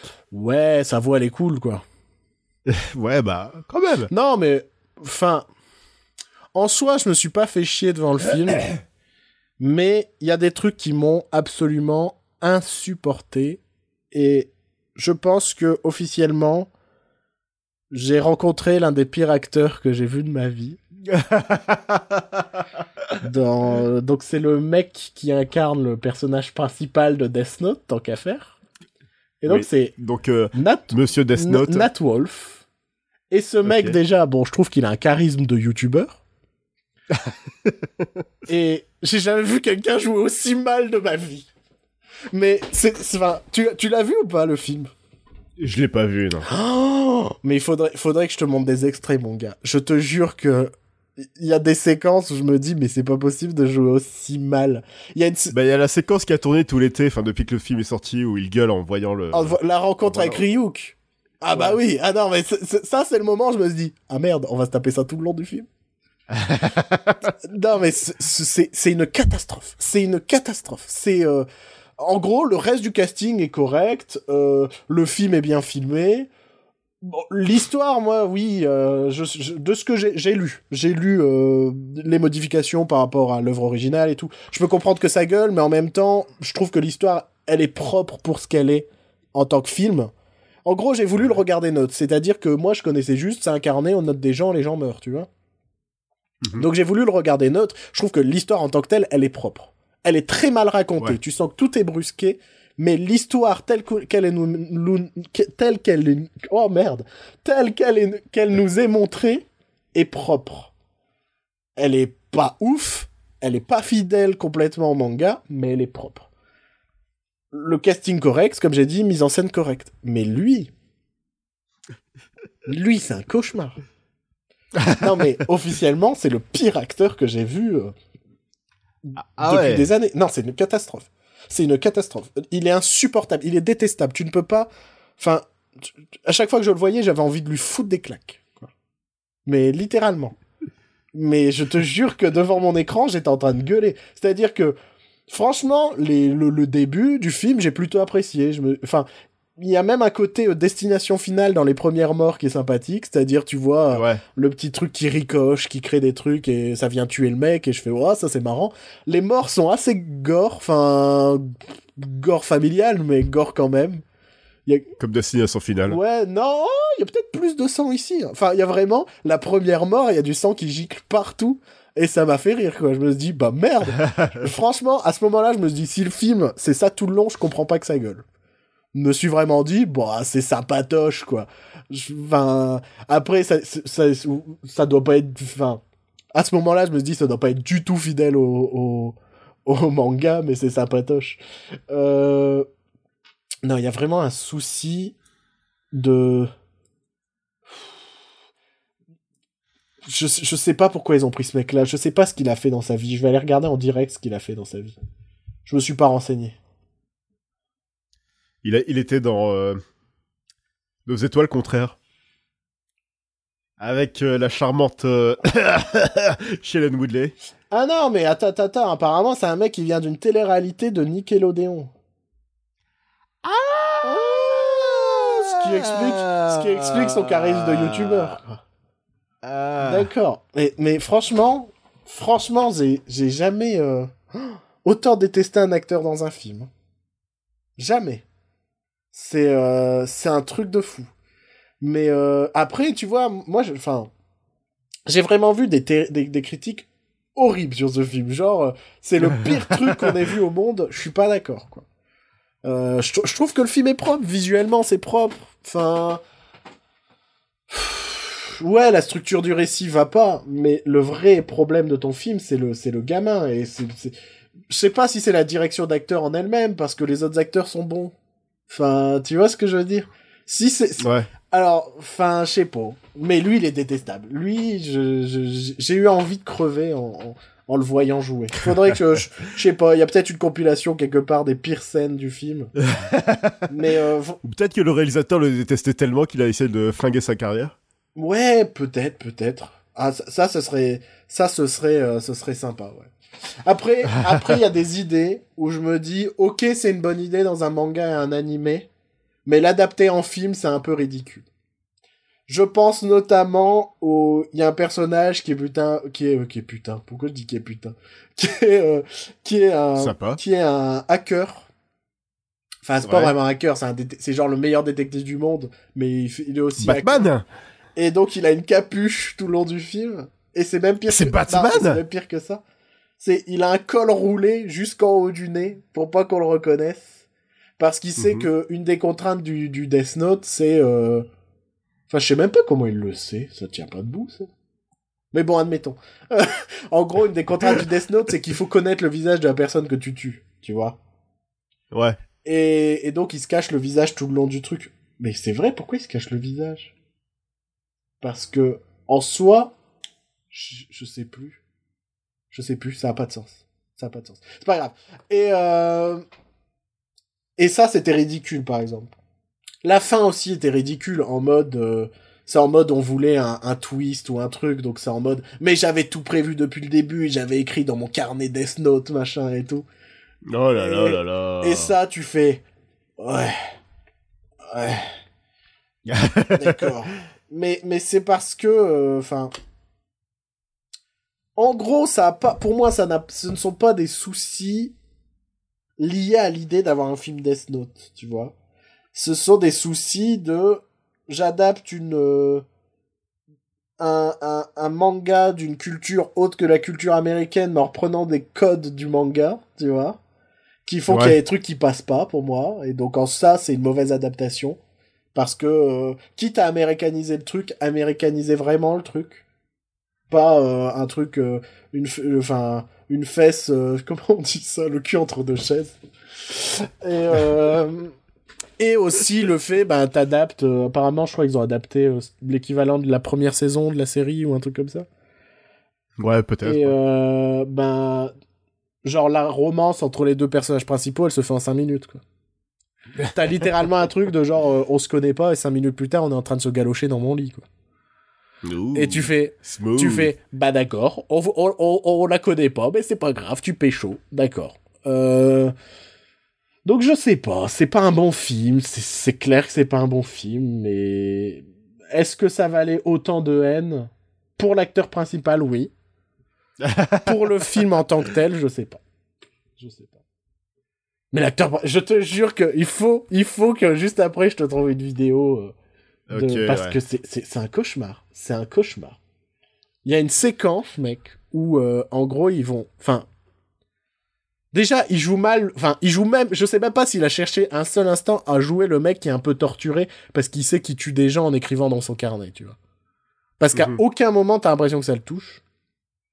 Et il y a genre une séquence vers la fin du film, c'est-à-dire que là, t'as toute la police qui le recherche et tout, euh, et il est à son bal de promo du lycée, Ah, super. et il y a une séquence, enfin, Je l'ai vu passer en gif sur euh, Twitter et je me suis dit, bah oui, il faut le mettre, ça. Ou en gros, il, il part, enfin, t'as toujours un photographe, tu vois, dans les balles de promo américains, tout ça. Et il, pose pour le photographe, et même là, il joue mal. Mais je te jure que c'est, ce mec est une catastrophe. Euh, ça me déchire, ça me déchire le cœur s'il continue de tourner, quoi. Je, je perds confiance en tout. Parce que j'ai jamais vu un si mauvais acteur de ma vie. Le, le film finit sur une fin ouverte, je sais pas s'il y aura une suite, je pense pas. Ouh, je pense qu'ils veulent en faire, hein, de toute façon. Bah, il, y a- il s'est quand même fait bien déglinguer. hein. Genre, moi, ça, mais, je- enfin, je comprends qu'on le déglingue, mais en même temps, quand tu regardes en tant que film, c'est compétent, tu vois. Je, je suis, moi, je suis mi-figue, mi-raisin, quoi. Mais c'est pas, je regarde la réalisation avant tout. Et je connais pas le manga. Et, et ceux qui me diraient, ceux qui, enfin, je sens qu'il y a des gens qui vont venir en- vers moi en mode, mais ouais, bah, forcément, tu connais pas le manga, donc machin. Bah ouais, mais quand tu vas voir un film, t'as pas forcément lu le bouquin, en fait. Mhm, mhm. Tu vois? C'est pour ça que Harry Potter, le prisonnier d'Azkaban, est le meilleur des films. Ouais. C'est pas la meilleure adaptation, Non. mais c'est le meilleur Ouais. des films. Clairement. Voilà. Clairement. Et même, il y a le nombre de films qui sont basés sur des bouquins, en fait. Et que t'as pas lu. Oui, non, mais il y en a, il y en a tout le temps, il y en a, on s'en, on s'en rend même pas compte que ben, ce c'est ça. Donc, euh, enfin, f- je pense que parfois, faut pas comparer à, à l'œuvre originale, en fait. Enfin... Donc, je comprends qu'on déteste si on est fan de l'œuvre originale, mais je sais pas. Je- Ce sont pas les mêmes médiums, il y a différents codes. Ouais. et- Ouais. Forcément. C'était évident que ça allait être dénaturé. Enfin, je sais pas. Enfin, pour moi, ça me, ça me, ça me semble euh, logique. En ce moment, par exemple, je lis la BD euh, Lock and Key, Mhm. que je trouve extraordinaire. Enfin, c'est genre, euh, putain, si j'avais su que c'était aussi bien, j'aurais commencé plus tôt, quoi. et euh, et c'est un, c'est une série de BD qui est en projet d'adaptation depuis mille ans aussi. Ils ont voulu en faire Mhm. une série, ils ont voulu en faire des films. Je crois qu'à un moment, même Spi- je me demande si Spielberg a pas été intéressé à un moment par Lock and Key. Ah ouais. Il faudrait que je recheck, mais je me demande s'il y a pas ça. Ben et et donc en ce moment, j'aime beaucoup la BD et je me dis s'ils en font un film, c'est obligé qu'il y a plein de trucs de la BD qui sont trop surréalistes, enfin qui sont trop dans les codes de la BD qu'on pourra pas faire dans le film en fait. Et, et je sais que si, je, si un jour ils en font un film, il y aura forcément des trucs que j'adore dans la BD qui ne seront pas dans le film. Et je sais que je serai déçu et je comprends que les gens ragent sur Death Note. Mais en même temps, faut-il toujours comparer une, une adaptation avec son œuvre originale? C'est compliqué. Je pense que c'est un débat éternel. C'est un débat où il y aura toujours, bah oui, mais c'est pas normal. Mais en même temps, bah, si ça permet de faire connaître l'œuvre originale et qu'il y a peut-être des gens qui vont se tourner vers le bouquin et se dire que le bouquin est mieux, ou tu vois. Je... C'est la même souci avec euh, La Tour Sombre, en fait. Oui, oui. Mais bon, La Tour Sombre, le film en tant que tel ne fonctionne pas, donc... que je trouve que Death Note, la structure du récit en tant que tel fonctionne. Mais tout va trop vite, mais la structure fonctionne. J'ai compris l'histoire, tu vois, n'ayant pas lu le manga. Voilà. J'attends que tu finisses de te moucher. Donc, est-ce que c'était un très bon film à conseiller Pas du- Ce Death Note? Pas du tout. Mais j'aime bien faire chier les. T'as remarqué que là, je suis en train de chier sur la gueule des gens avec qui j'ai le même avis. Mais ça, c'est ma spécialité. Et que penses-tu de la polémique du whitewashing de ce film? Histoire de parler de sujets dont on ne on ne possède pas vraiment les Mais compétences pour non, en parce que pour moi, là, on est dans une réadaptation. Enfin, c'est pas comme si. Non, mais tu vois, c'est pas comme si ça se passait au Japon. Oui, non, mais je suis tout à fait d'accord. Pour moi, c'est pas du whitewashing ce film. On est dans euh, une réadaptation. On a pris une œuvre Oui, de ce pays. Enfin, un truc qui est simple, c'est je un, un de mes films préférés l'année dernière, c'était Mademoiselle. Mademoiselle, à la Oui. base, c'est un roman anglais qui se passe en Angleterre ou un truc comme ça. Ouais, qui se passe à l'époque victorienne. Donc, Et euh, ils en ont fait un film, euh, voilà, en- sur la frontière euh, Corée-Japon, enfin Co- Corée-Chine. Non, je crois qu'il y a un personnage de japonais. Oh, je sais plus, faut que je le revoie déjà parce que j'ai déjà tout oublié. je crois que c'est les trois en fait. Je crois. Hein. Ouais. Mais mais voilà, c'est une réadaptation. Enfin, c'est pour moi, je me suis pas dit oh là là. Enfin, ils ont pris l'œuvre originale et l'ont trans. Enfin, tu vois. Pour une poignée de dollars, c'est une un remake d'un film japonais. Bah beau- beaucoup des westerns en fait de, de Sergio Leone. Beaucoup de westerns sont des remakes de films Ouais, japonais. ouais. Mais euh, ce sont pas des whitewashing pour autant, c'est des réadaptations, des nouveaux concepts, euh, enfin des nouveaux... euh, Pour moi, le whitewashing est euh, bah, Ghost in the Shell. Ghost in the Shell, Dragon Ball Evolution. Voilà. Ça, c'est c'est vraiment prendre des personnages japonais pour en faire des blancs. Ouais, mais Dragon Ball Evolution, ça se passe pas aux États-Unis? Euh, si, mais son grand-père est japonais. D'accord, son grand-père est japonais, mais lui est blanc. Oui. Blanc euh, américain, joué par euh, Justin Genre, Chatwin. euh... c'est ça qu'on Donc a on ne peut pas depuis. plus blanc. Si, il est dans Shameless. Ah, Apparemment, il est pas mal dans Shameless. Et je l'ai revu dans un truc il y a pas longtemps, je me suis dit, merde, il y a Justin Chatwin. Doctor Who. Ah oui. Et au final, j'avais trouvé l'épisode correct. Kitschissime à souhait, mais moi j'aime bien quand Doctor Who est kitschissime. oh putain. Ouais, mais moi je trouve que c'est essentiel. Ouais, mais bon, c'est c'est pas le sujet. Euh, allez, on enchaîne, on enchaîne parce que putain, on en est encore loin d'avoir fini l'émission. Euh, bon, euh, je vais enchaîner bah, très rapidement sur un film que j'ai trouvé aussi très mauvais euh, sur Netflix. Euh, je l'attendais pas, j'en avais rien à foutre. La bande-annonce est sortie peut-être une semaine avant que le film sorte sur Netflix, tu vois. Oui. Mais quand la bande-annonce est sortie, je me suis dit merde, je fais ça a l'air cool, j'ai trop envie de voir ça. Euh, ce film c'est Little Evil. Donc il Ouais. y a un film d'Ellie Craig à qui on doit le très sympathique Tucker and Dale versus Evil, qui s'appelle Fight, Fight le mal. en français. Fight ENT. Je sais pas qui est venu avec ce titre. Euh, qui était vraiment une comédie hyper sympathique, comédie d'horreur hyper sympathique où on s'était dit, en, en gros le principe de base c'est que c'est des paysans qui, qui, enfin des rednecks un peu, qui vont, euh, qui vont euh, dans leur cabane dans les bois euh, passer l'été. Et, euh, et au même moment, en fait, il y a un groupe d'adolescents, euh, enfin d'étudiants américains qui s'installent- près de chez eux et sont, co- En fait, et sont c'est- convaincus oui. que c'est des tueurs en série, quoi. En fait, c'est le film d'horreur de base euh, avec des jeunes qui vont dans la cabane, sauf que c'est du point de vue des Ouais. rednecks. Et qui sont pas Et des que les tueurs. rednecks sont des mecs super ouais, c'est sympas. ça, c'est que pas des tueurs. Et, et c'était vraiment un film hyper atypique, hyper drôle, et je trouvais que l'idée était trop bonne. Et euh, et il y avait ce désir d'ailleurs d'en faire une suite et tout. Je sais pas ce qu'ils auraient fait, mais bon. Le, le, je trouvais que le binôme principal marchait bien en plus, donc euh, Oui. c'était vraiment très drôle. Et donc ce réalisateur est revenu cette fois avec un concept un peu similaire, cette idée de, de faire une comédie d'horreur où on, on prend euh, Monsieur et Madame tout le monde qui se retrouvent un peu dans la merde pour rien. Et là, le principe, c'est que c'est euh, donc euh, un personnage campé par Adam Scott, que j'aime beaucoup. Moi, j'aime bien Adam Scott, donc ça me faisait plaisir de le voir. Euh, qui se retrouve à être le beau-père de l'Antéchrist.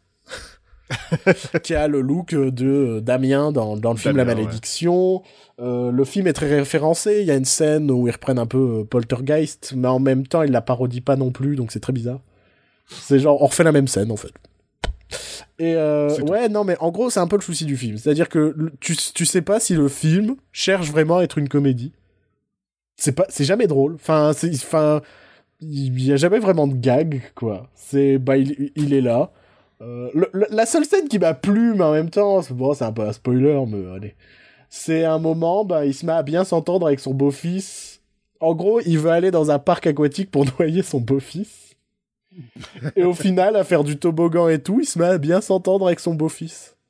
Et ça, bah, j'ai bien aimé cette scène. Je me suis dit, bah, c'est marrant. Le...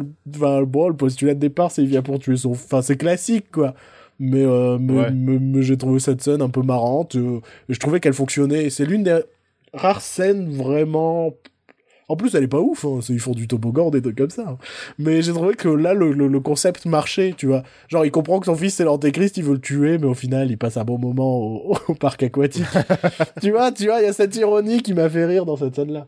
Mais, euh, mais, enfin, le film est chiant, en fait. Mhm. En gros, euh, bah, c'est soit on refait des scènes, euh, on, fait des scènes où le gamin, il fait des trucs flippants, et t'as Adam Scott qui fait, ah, je pense que c'est l'antéchrist. Il n'y a pas vraiment de personnage, en fait. Genre Evangeline Lilly, elle joue la mère, et bah la mère, elle, son principe, c'est juste de faire à chaque fois Mais non, voyons, c'est mon fils, il est gentil. et Adam Scott, son personnage, c'est de faire Oh mon dieu, je crois que ton fils c'est l'antéchrist, mais personne ne me croit. Je suis peut-être fou. Euh... Je pense que j'ai trouvé. euh, Enfin, je trouvais pire que Melissa McCarthy dans un film, mec.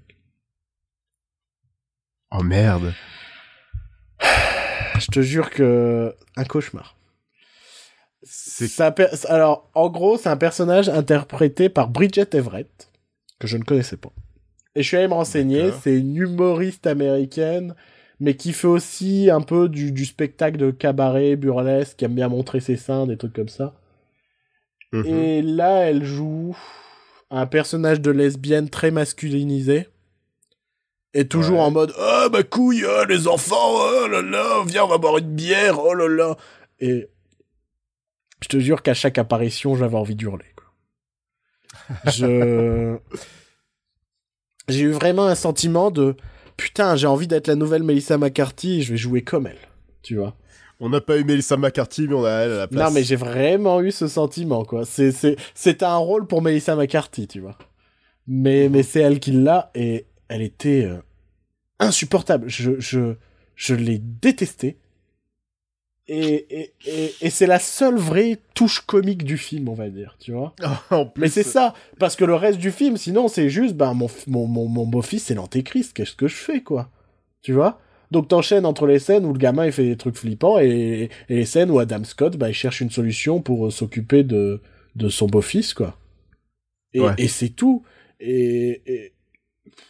et... T'as des scènes qui sont nulles parce que, enfin, il y a genre des scènes où je fais, mais c'est pas marrant, c'est inintéressant. Il y a une scène où, bah, on nous explique pourquoi son fils c'est l'antéchrist mais il a, en gros, le- le- la seule vanne de la scène, c'est Evangeline Lilly. Elle raconte qu'elle s'est faite violer dans une secte, mais sur un ton euh, comme si c'était normal, tu vois. C'était dans la bande-annonce, ça. C'est vrai? Ah, je me souvenais même pas, tu vois. Bah, la scène, là, elle fait 5 minutes dans le film, et tu fais, bah, j'ai compris, quoi, elle se fait violer. Super. Donc, le film est long, il est pas marrant. Euh, Il y a... Je pense que s'ils font un film avec le personnage principal de Death Note et euh, Bridget Everett, je, je, je, pense, je pense que le monde se, se imp- implose, quoi. Je pense que l'apocalypse aura Ah, lieu. je, je pense, je, ouais, je sais pas ce qui se passe. Je pense que Netflix perdrait tous ses abonnés, tu vois, en mode, ça crée un vortex, tu vois. Comment ça se fait On est à zéro abonné? Qu'est-ce qui s'est passé Bah, vous avez mis Bridget Everett et... Comment il s'appelle, l'autre? J'ai oublié son nom. Nat Wolf. Nat, Wo- Nat Wolf. Nat... Mais putain, on dirait le nom d'un bully dans une série américaine, tu vois. Ce sera le bully... Maman, il y a Nat Wolf qui m'a encore tabassé Ce sera le bully dans Young Sheldon. tu vois, ce nom, ça fait typiquement ce genre de personnage. Non, non, donc euh, Little Evil euh, à éviter absolument, quoi. C'est nul. C'est vraiment nul. Ok. Nul. Genre, j'ai dû mettre deux, tu vois. Oh putain. Ouais, non, j'ai vraiment trouvé ça nul. Mais quand une comédie n'est pas drôle, c'est vraiment ça le En pire, fait, c'est ça. Moi, je trouve qu'un film d'horreur qui fait, qui est pas flippant, pas forcément un problème. Enfin, il peut toujours avoir des qualités. Moi, Death Note, le film est mauvais, mais je- il y a une réalis... il y a, il y a de la mise en scène, il y a un truc. Je me dis, il y a un putain d'effort pour un budget qui est pas énorme et tout. Euh, là, en plus, Little Evil, c'est filmé comme un, je sais pas, comme comme une série télé, quoi. Et une pas bonne série, une mauvaise série télé. Tu vois. Ouais. Donc c'est pour ça que je, je sais qu'on va me le reprocher de défendre Death Note tout en disant qu'il est nul. parce qu'on va dire mais tu dis qu'il est nul mais tu le défends. Mais je le défends parce que d'un point de vue cinéma, il est propre quoi. Oui, oui, oui. C'est tout. Euh, moi, Ça arrive des fois. c'est c'est- voilà, c'est un mauvais film mais mais il est propre visuellement quoi. Mais en même temps, je connais Adam Wingard et ses films sont propres d'habitude. Pas euh, Blair Witch, mais ça c'est Mais c'est pas Adam Wingard qui est prévu pour euh, Godzilla vs Kong? Je sais pas. Non, c'est c'est pas Mike Doherty? Non, lui, il fait Godzilla 2. Ah oui, bah c'est bien Adam Wingard qui fait Ah. Godzilla vs Kong. Non, bah il sera propre techniquement, je pense. Ouais. films, sont, ses films sont propres. C'est juste, c'est pas de, pour des bons films, mais ses films sont propres. Euh, très brièvement, je vais parler euh, du meilleur film que j'ai vu sur euh, de, de cet été et, et sur Netflix d'ailleurs. C'est Ouais. Icar. Ah, Icar, ouais. qui est un documentaire sur le dopage. Et, et en fait, le film commence comme un Super Size Me sur le, sur le dopage. En gros, le, le réalisateur se dit, bah tiens, je vais tester juste les, les, les tests de, comment on peut dire, de traçabilité, je sais pas, de, de, de, de, enfin, les tests antidopage, quoi. Des, Oui, des, différentes euh, courses, euh, je sais plus quelle course, enfin, il se dirige vers une course dans les Alpes qui est genre réputée comme une des plus dures et tout. Et donc ça, c'est le point de départ du film, quoi. C'est genre, je vais tester le dopage, tout simplement. et ça part en sucette comme j'ai rarement vu dans un documentaire. Et je te jure que sur la fin du film, ça devient un thriller, quoi. Non mais je sans déconner. C'est-à-dire que euh, en gros, il y a un J'ai pas trop envie de spoiler en même temps. Mais disons qu'il y a un russe qui va l'aider en fait à se doper et à camoufler euh, justement son dopage. Ouais. Et euh, grâce à ce russe, il va apprendre des choses quoi. sur le dopage en Russie, tout ça. Et à partir de ce moment-là, je peux te dire que t'as des, tu, tu, t'as peur que les mecs du docu se fassent buter pendant le documentaire et tout quoi. C'est à ce niveau-là, c'est un vrai thriller. Je, je peux Ouais. pas dire autrement. On est vraiment face à un documentaire qui devient un thriller, sauf que tout est vrai. Ouais. Et, et j'ai trouvé ça exceptionnel, quoi. Pour moi, c'est un aujourd'hui, c'est un indispensable Netflix et c'est un indispensable dans le documentaire. Clairement. Après, je sais qu'il y en a qui feront un reproche qui, moi, est un reproche qui m'énerve et que je lis à chaque documentaire. Et ça, je tiens vraiment à en parler euh, parce que c'est quelque chose qui m'énerve. Je l'ai lu notamment pour un film que j'adore qui s'appelle Dear Zachary, qui est un des documentaires les plus forts que je connaisse, qui me fait pleurer comme une merde à chaque fois que je le vois. Et euh, c'est l'idée d'objectivité. Et Mhm. moi, j'ai envie de préciser aux gens qu'il y a une différence entre documentaire et reportage. Dans un documentaire, on a forcément une vue subjective. On a une vision d'un réalisateur. Oui, oui. Le mec n'est pas là pour nous donner l'information de manière générale. Et, et donc, dans ce documentaire, oui, on s'intéresse au dopage en Russie, on, so- on sort des gros dossiers, tout ça, mais bien sûr que ça doit pas être net aux États-Unis non plus. Et bien sûr que ça doit pas être net dans le reste de l'Europe, tu vois. Ouais. Évidemment, euh, je, je pense qu'aujourd'hui, il y a de moins en moins de sportifs qui sont pas dopés un petit peu, quoi. mais, euh, mais, mais on est dans un documentaire. Et, et, et, et là, en plus, le mec, c'est ce qu'il vit, quoi. Donc, enfin, à un moment, il se retrouve à filmer ce qu'il vit. Et on n'est plus dans, euh, je fais des interviews d'un mec et tout. Non, non, à un moment, euh, bah, euh, t'es de la caméra filmée à l'arrache, quoi. En mode, euh, bah, il vient de se passer ça, c'est pas très cool. on sait pas, on sait pas, on craint un peu pour notre vie, quoi. Et, et, et putain, c'était fort, quoi. Je te jure que je m'attendais pas, enfin, je m'attendais pas à aimer un, documentaire sur le dopage. Je me suis dit, mais j'en ai, enfin, ouais, le dopage, quoi. Mais on m'a vraiment dit, parce que le type de documentaire que j'aime, puisque je, puisque je sais que les documentaires sont des points de vue subjectifs, c'est quand les documentaires, d'un seul coup, il se passe quelque chose durant le tournage du documentaire qui va changer tout notre documentaire. Tu Ouais. vois J'aime pas trop un documentaire Wikipédia, c'est-à-dire qu'on revient sur le passé, sur une affaire passée, et on te l'explique, on te l'analyse. Ça, ça me fait un peu chier. Mais les documentaires où tu commences un truc, et d'un seul coup, il arrive quelque chose qui va venir chambouler complètement le documentaire. C'est le cas de Dear Zachary. Dear Zachary, euh, je sais plus si j'en ai déjà parlé dans ce podcast, mais en gros, c'est à la base, c'est juste euh, un mec, son meilleur ami vient de mourir, vient d'être retrouvé assassiné, et euh, on apprend que sa femme est enceinte. Et ce mec décide de faire un film sur euh, à quel point son père aurait pu être un père fabuleux. Et Ouais. donner plus tard ce film à- au gamin. Et sauf qu'il va très rapidement, on va apprendre des choses. Bah, je, je sais pas si je peux spoiler, mais en même temps, c'est dans les 20 premières minutes du documentaire, quoi. Bon, allez. On apprend en fait que bah c'est sa femme qui a tué le mec. Et à partir de là, vous n'imaginez même pas. En gros, ce documentaire, je le trouve dingue parce que on apprend des choses au même moment que la personne l'apprend. Ouais. Ce qui fait que les émotions sont vraies. Il y a beaucoup de, de gens qui accusent ce film de voyeurisme. Je suis pas d'accord parce que voyeuriste, ça aurait été quelqu'un extérieur qui vient filmer ces gens-là. Tu vois? Là, sauf que c'est quelqu'un qui fait partie Voilà. de la famille. Là, c'est quelqu'un- de Là, c'est l'entourage. quelqu'un de l'entourage, il se dit, je veux juste faire un petit film, et il se retrouve à filmer des trucs de malade, quoi. Et, et, et c'est ça que je trouve fort. Et mes documentaires préférés sont toujours comme ça. Je pense à un documentaire qui était aussi sur Netflix, je sais pas s'il y a encore, qui s'appelle An Honest Liar, qui est un documentaire sur un magicien. Ouais. Et ce magicien est devenu euh, démystificateur, et euh, qui est moi un truc que j'adore, et j'aimerais, j'aimerais qu'il y ait un, qu'il y ait plus de documentaires sur les démystificateurs ou ou carrément, je sais pas, une émission télé sur les démystificateurs, parce que euh, je trouve Mhm. ça essentiel aujourd'hui de faire un truc sur les démystificateurs. Enfin, parce que les démystificateurs, c'est ceux qui vont voir les fameux, enfin, tous ces gens qui vous manipulent à moitié l'esprit en mode euh, je vais te soigner en appliquant mes mains sur euh, ton derrière, tu vois.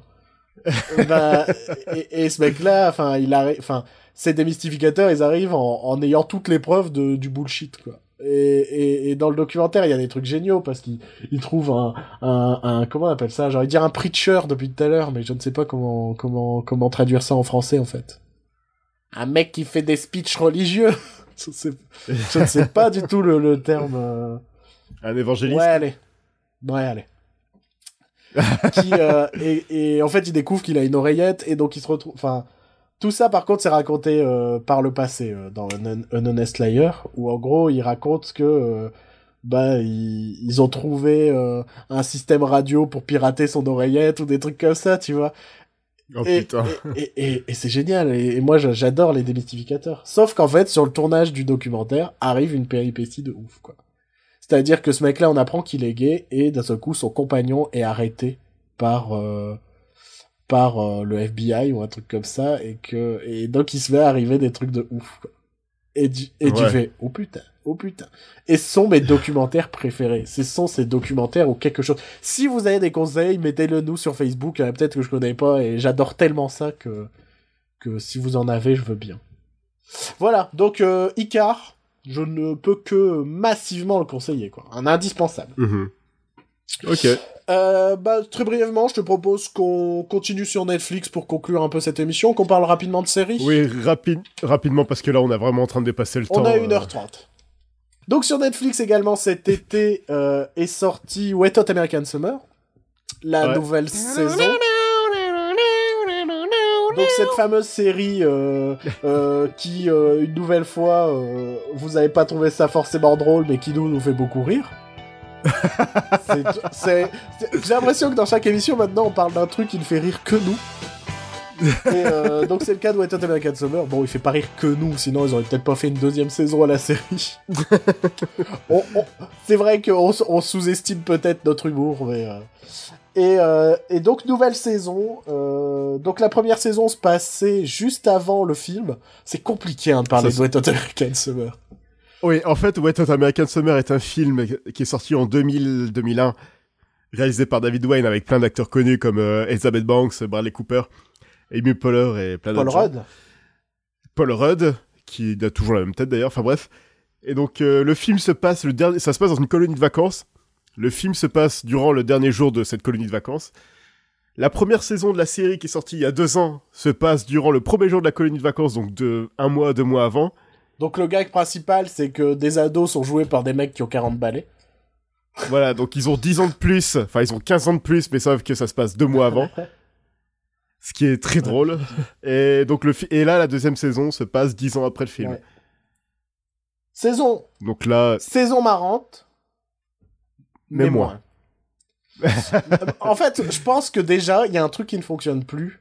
C'est cette idée qu'ils sont plus vieux que les personnages qui doivent jouer. Tu, Ouais. tu vois ce que je veux dire? C'est-à-dire que dans la première saison, c'était marrant, tu vois. Mais sauf que, ils ont 15 ans, t'as le mec, il a 40 balais, il est gros, il a des sauf que ça, on rides. l'a déjà vu dans la saison 1, en fait.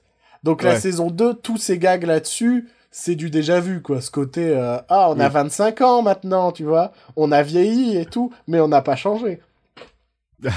Tout ça, pour moi, déjà, je trouve que c'est dommage parce que on l'a déjà vu, quoi. Après, bon, c'était marrant. C'était marrant à voir, ça fait plaisir de voir tous En ces fait, gens. c'est ça, c'est que, enfin, pour le coup, ça fait peut-être deux ans quoi, que je connais parce que je crois que j'avais maté le film à l'époque où la saison 1 commence, enfin, était arrivée sur Netflix. Ouais. Pareil, Mais j'ai ouais. vraiment eu l'impression de retrouvailles. J'ai vraiment eu, sen- je me suis vraiment fait, putain, ça me fait plaisir de les revoir, quoi. Je me suis, C'est des gens, en fait, c'est que des acteurs et des actrices qu'on aime bien au c'est que final. des gens c'est- marrants. C'est t'as Boyle de Brooklyn Nine-Nine qui joue dedans, t'as Ken Marino qui, Ken, moi, qui Ken Marino, je, je suis fou. Je- je- qui joue le con insupportable, mais en même temps, tu peux que l'adorer parce qu'il est vraiment trop mignon, quoi. Enfin, il est trop, euh, il est trop adorable, Mais ce mec. ça, hein. Le- je pense que le mec dans la vraie vie doit être gentil. hein. Je sais pas, moi je l'aime bien quoi. Il joue. Ce qui est ouf, c'est qu'il le. Enfin, il joue tout le temps les cons quoi. Il joue tout le temps le mec. il joue le con, il joue le, Débile qui comprend jamais le, rien. mais il joue le, dé- il joue le débile innocent, en fait. Donc tu peux pas lui en vouloir de, de faire le con parce que ça. il a ce regard innocent euh, d'un Ouais. enfant et c'est très, Ouais, J'adore Ken Marino. c'est- Et t'as, et t'as Joe Le Truglio, donc Boyle de Brooklyn Nine-Nine, qui sont meilleurs potes dans le fait, dans, le, dans la Qui série. lui aussi hein, joue souvent les cons innoc- innocents. Voilà, c'est ça. Donc, euh, ouais, c'est Paul Rudd qui joue le connard, mais qui joue tellement bien le connard à chaque fois. Moi, en gros, le vrai souci que j'ai avec cette saison, c'est que ça s'est un peu trop senti le fait qu'ils ont pas tourné ensemble.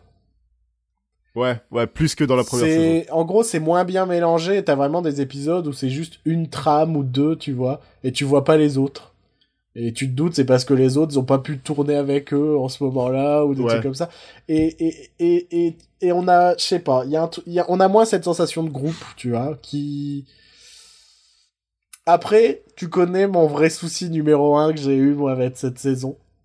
C'est qu'il y avait des trames au dans la saison qui n'ont pas de conclusion dans le dernier épisode. Parce que j'ai oublié que je regardais une connerie et, et, et j'étais touché par certains personnages, par certaines trames qui vivaient. Sauf que bah on est dans une connerie, donc forcément à la fin de la saison il y aura pas de, il y aura pas la conclusion quoi. C'est du gag.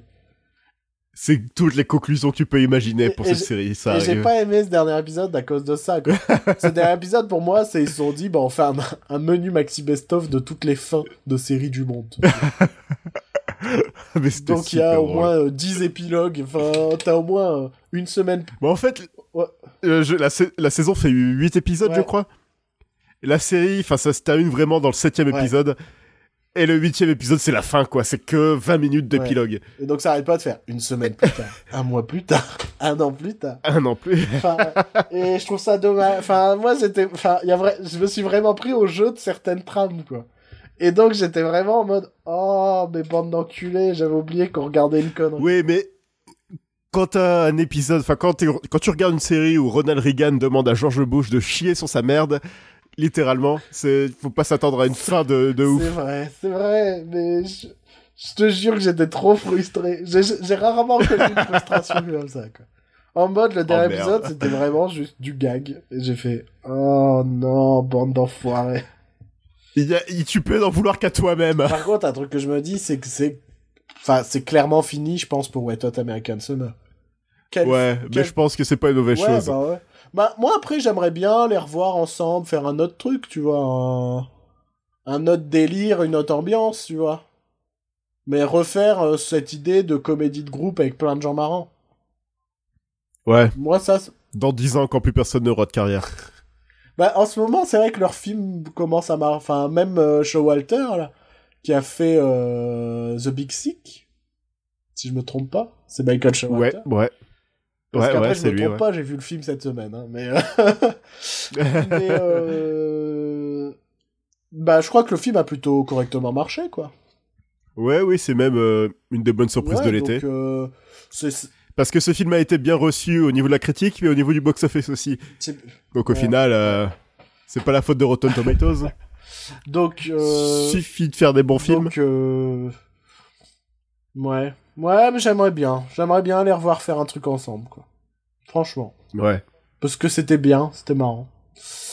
Euh, allez, on avait dit Et David Wayne dans Bill Clinton Ah, était vraiment très drôle. marrant. David Wayne. euh. David Wayne. Enfin, c'est des gens marrants. On l'a dit que c'est des. Franchement, je sais pas s'il y a quelqu'un que je trouve pas marrant dans Wet Hot American Summer. Non, non, ils sont tous, euh, ils sont tous très drôles. C'est que des gens qu'on aime moi, bien. j'adore le, le, le, le, le chef cuistot, quoi.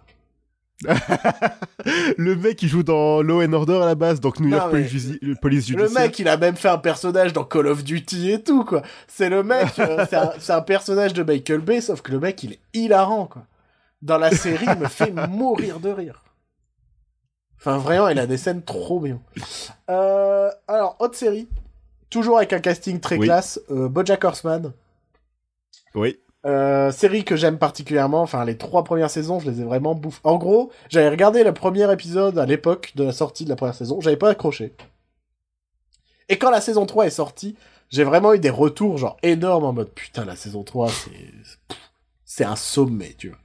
Et je me suis dit mais putain, va falloir que je regarde les trois saisons et tout. Et sauf qu'en fait les trois saisons, je les ai regardées peut-être en une semaine ou deux. Et euh, je me suis vraiment pris au truc et j'étais à fond dedans et j'ai adoré. Et ben j'ai beaucoup de mal avec cette quatrième saison. Euh, Ah, en ouais. gros, BoJack Horseman, c'est l'histoire de d'un acteur has-been euh, qui était un, un- qui, qui est un cheval. hein, mais bon, ça c'est la logique de la série. Il y a des animaux et des humains, faut pas chercher. Euh, et, euh, et en gros, euh, c'est en gros la série, c'est lui qui veut relancer sa carrière, quoi. Euh, plus de 20 ans Ouais. après le succès, enfin plus de 10 ans après le succès de la sitcom dans laquelle il jouait ou un truc comme ça. Et sauf qu'au fur et à mesure des saisons, il se remet beaucoup en question parce que c'est un alcoolique, c'est un camé, il se paye des prostituées. C'est une série d'animation, mais c'est pas du tout pour les enfants. Hein. Faut arrêter avec ce cliché de animation, c'est pour les enfants, pas du tout. Et euh, et, il a des évolutions, le personnage. Il a vraiment des évolutions. Et genre, cette saison, j'ai adoré le deuxième épisode dans lequel où tu sens qu'il est prêt à passer à autre chose et et, et le rythme il est complètement différent. Le deuxième épisode il se passe pas à, Hollywood. Enfin, on est vraiment dans quelque chose d'autre et tu te dis oh putain la saison 4 elle va être dingue. Elle va vraiment être dingue. Et et et, et les 30 dernières secondes de cet épisode ça fait nope. Nope, on fait complètement régresser le perso. Et et j'ai l'impression que j'ai pas grand chose à raconter avec le perso cette saison. Et, et c'est con, parce que je trouve qu'ils avaient, une super amorce avec ce deuxième épisode. Enfin, après, enfin, je sais pas comment parler de Bojack sans spoiler ou, enfin, mais en gros, tu sentais qu'il passait à autre chose dans sa vie, tu vois. Et, et je trouvais ça hyper intéressant. Et, et je sais pas pourquoi ils l'ont fait re- régresser. Et, et puis une trame, une des trames principales de la saison, c'est, euh, c'est euh, Peanut Butter qui est un chien qui est aussi un acteur de sitcom, mais qui est ultra populaire parce que c'est un labrador, et tout le monde adore les labradors, euh, se présente pour euh, devenir... Merde. J'ai fait tomber mon micro, donc là, ça a dû faire du bruit, donc je vais recommencer. Ouh là là là. Se présente pour, pour devenir député de l'État de Californie? C'est c'est où euh, C'est où Hollywood? Hollywood, C'est en Californie. hein. C'est Los Angeles. Ouais, ouais, bah je sais, mais... La Californie Et, euh, et, et genre ça, c'est une des trames principales de la saison. Et, et en vrai, tu dis, mais je m'en bats les couilles. et l'une des autres trames principales de la saison, c'est euh, son agent qui... Euh, qui euh, qui euh, bah maintenant euh, se case avec un mec et ils veulent avoir des gosses machin tout ça et tu fais mais je m'en fous. Tu vois? Enfin en gros c'était des personnages secondaires qui sont devenus très importants cette saison. Et, et, et, et tu te dis, bah ouais, mais Bojack, qui était ton personnage principal, dont toute la série parlait de son évolution, il en devient presque Mhm. secondaire, et sa trame, elle Ouais. est pas particulièrement intéressante. Sa trame, en gros, c'est, il découvre qu'il a une fille. Voilà. Et, et, en gros, ben, il passe son temps à faire, ah, je la rejette, mais en fait, je l'aime bien, mais en fait, je la rejette, mais en fait, je l'aime bien. Et- et, et, et ça tourne en rond tout le long de la saison. J'ai pas encore vu les deux derniers épisodes, je crois. Mais euh, vraiment, je suis très déçu de, de cette saison. Voilà. Toi, as-tu vu quelque chose sur Netflix? J'ai vu Glow, Ouais. donc euh, Gorgeous Ladies of Wrestling. De... Voilà, je vais me planter. Ah, ça veut dire ça, je ne sais Glow plus son nom. Ok, Ouais. moi je pensais, ok. Donc, qui a été créé par euh, Liz Flahive et Carly Mensch. Ouais. Donc, euh, ces charmantes personnes à qui j'ai gentiment écorché leur nom. C'est- Là, c'est-à-dire que je suis incapable de les écrire. Je ne sais pas ce qu'est le prénom du nom de famille. Alors, Liz Flahive, bah, On s'en fout j'ai un gros doute. J'ai un gros doute. Ah oui, voilà, je pensais que c'était créé par cette nana, mais non, c'est produit par la créatrice de Orange is the New Black, en fait. D'accord, ok. Je pensais que c'était elle qui avait créé la série, mais euh, non, elle a produit seulement. Donc Gorgeous Ladies of Wrestling qui raconte euh, la création de cette division de catch euh, qui date des années 80, Mhm.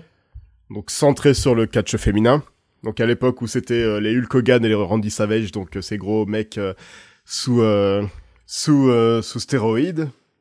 Et avec euh, Alison Brie qui était dans Community et Mark Maron, donc le comédien, célèbre pour son podcast WTF. Ouais. En France, je pense qu'il est plus Donc- célèbre. Enfin, peut-être même aux États-Unis qu'il est plus célèbre pour son podcast.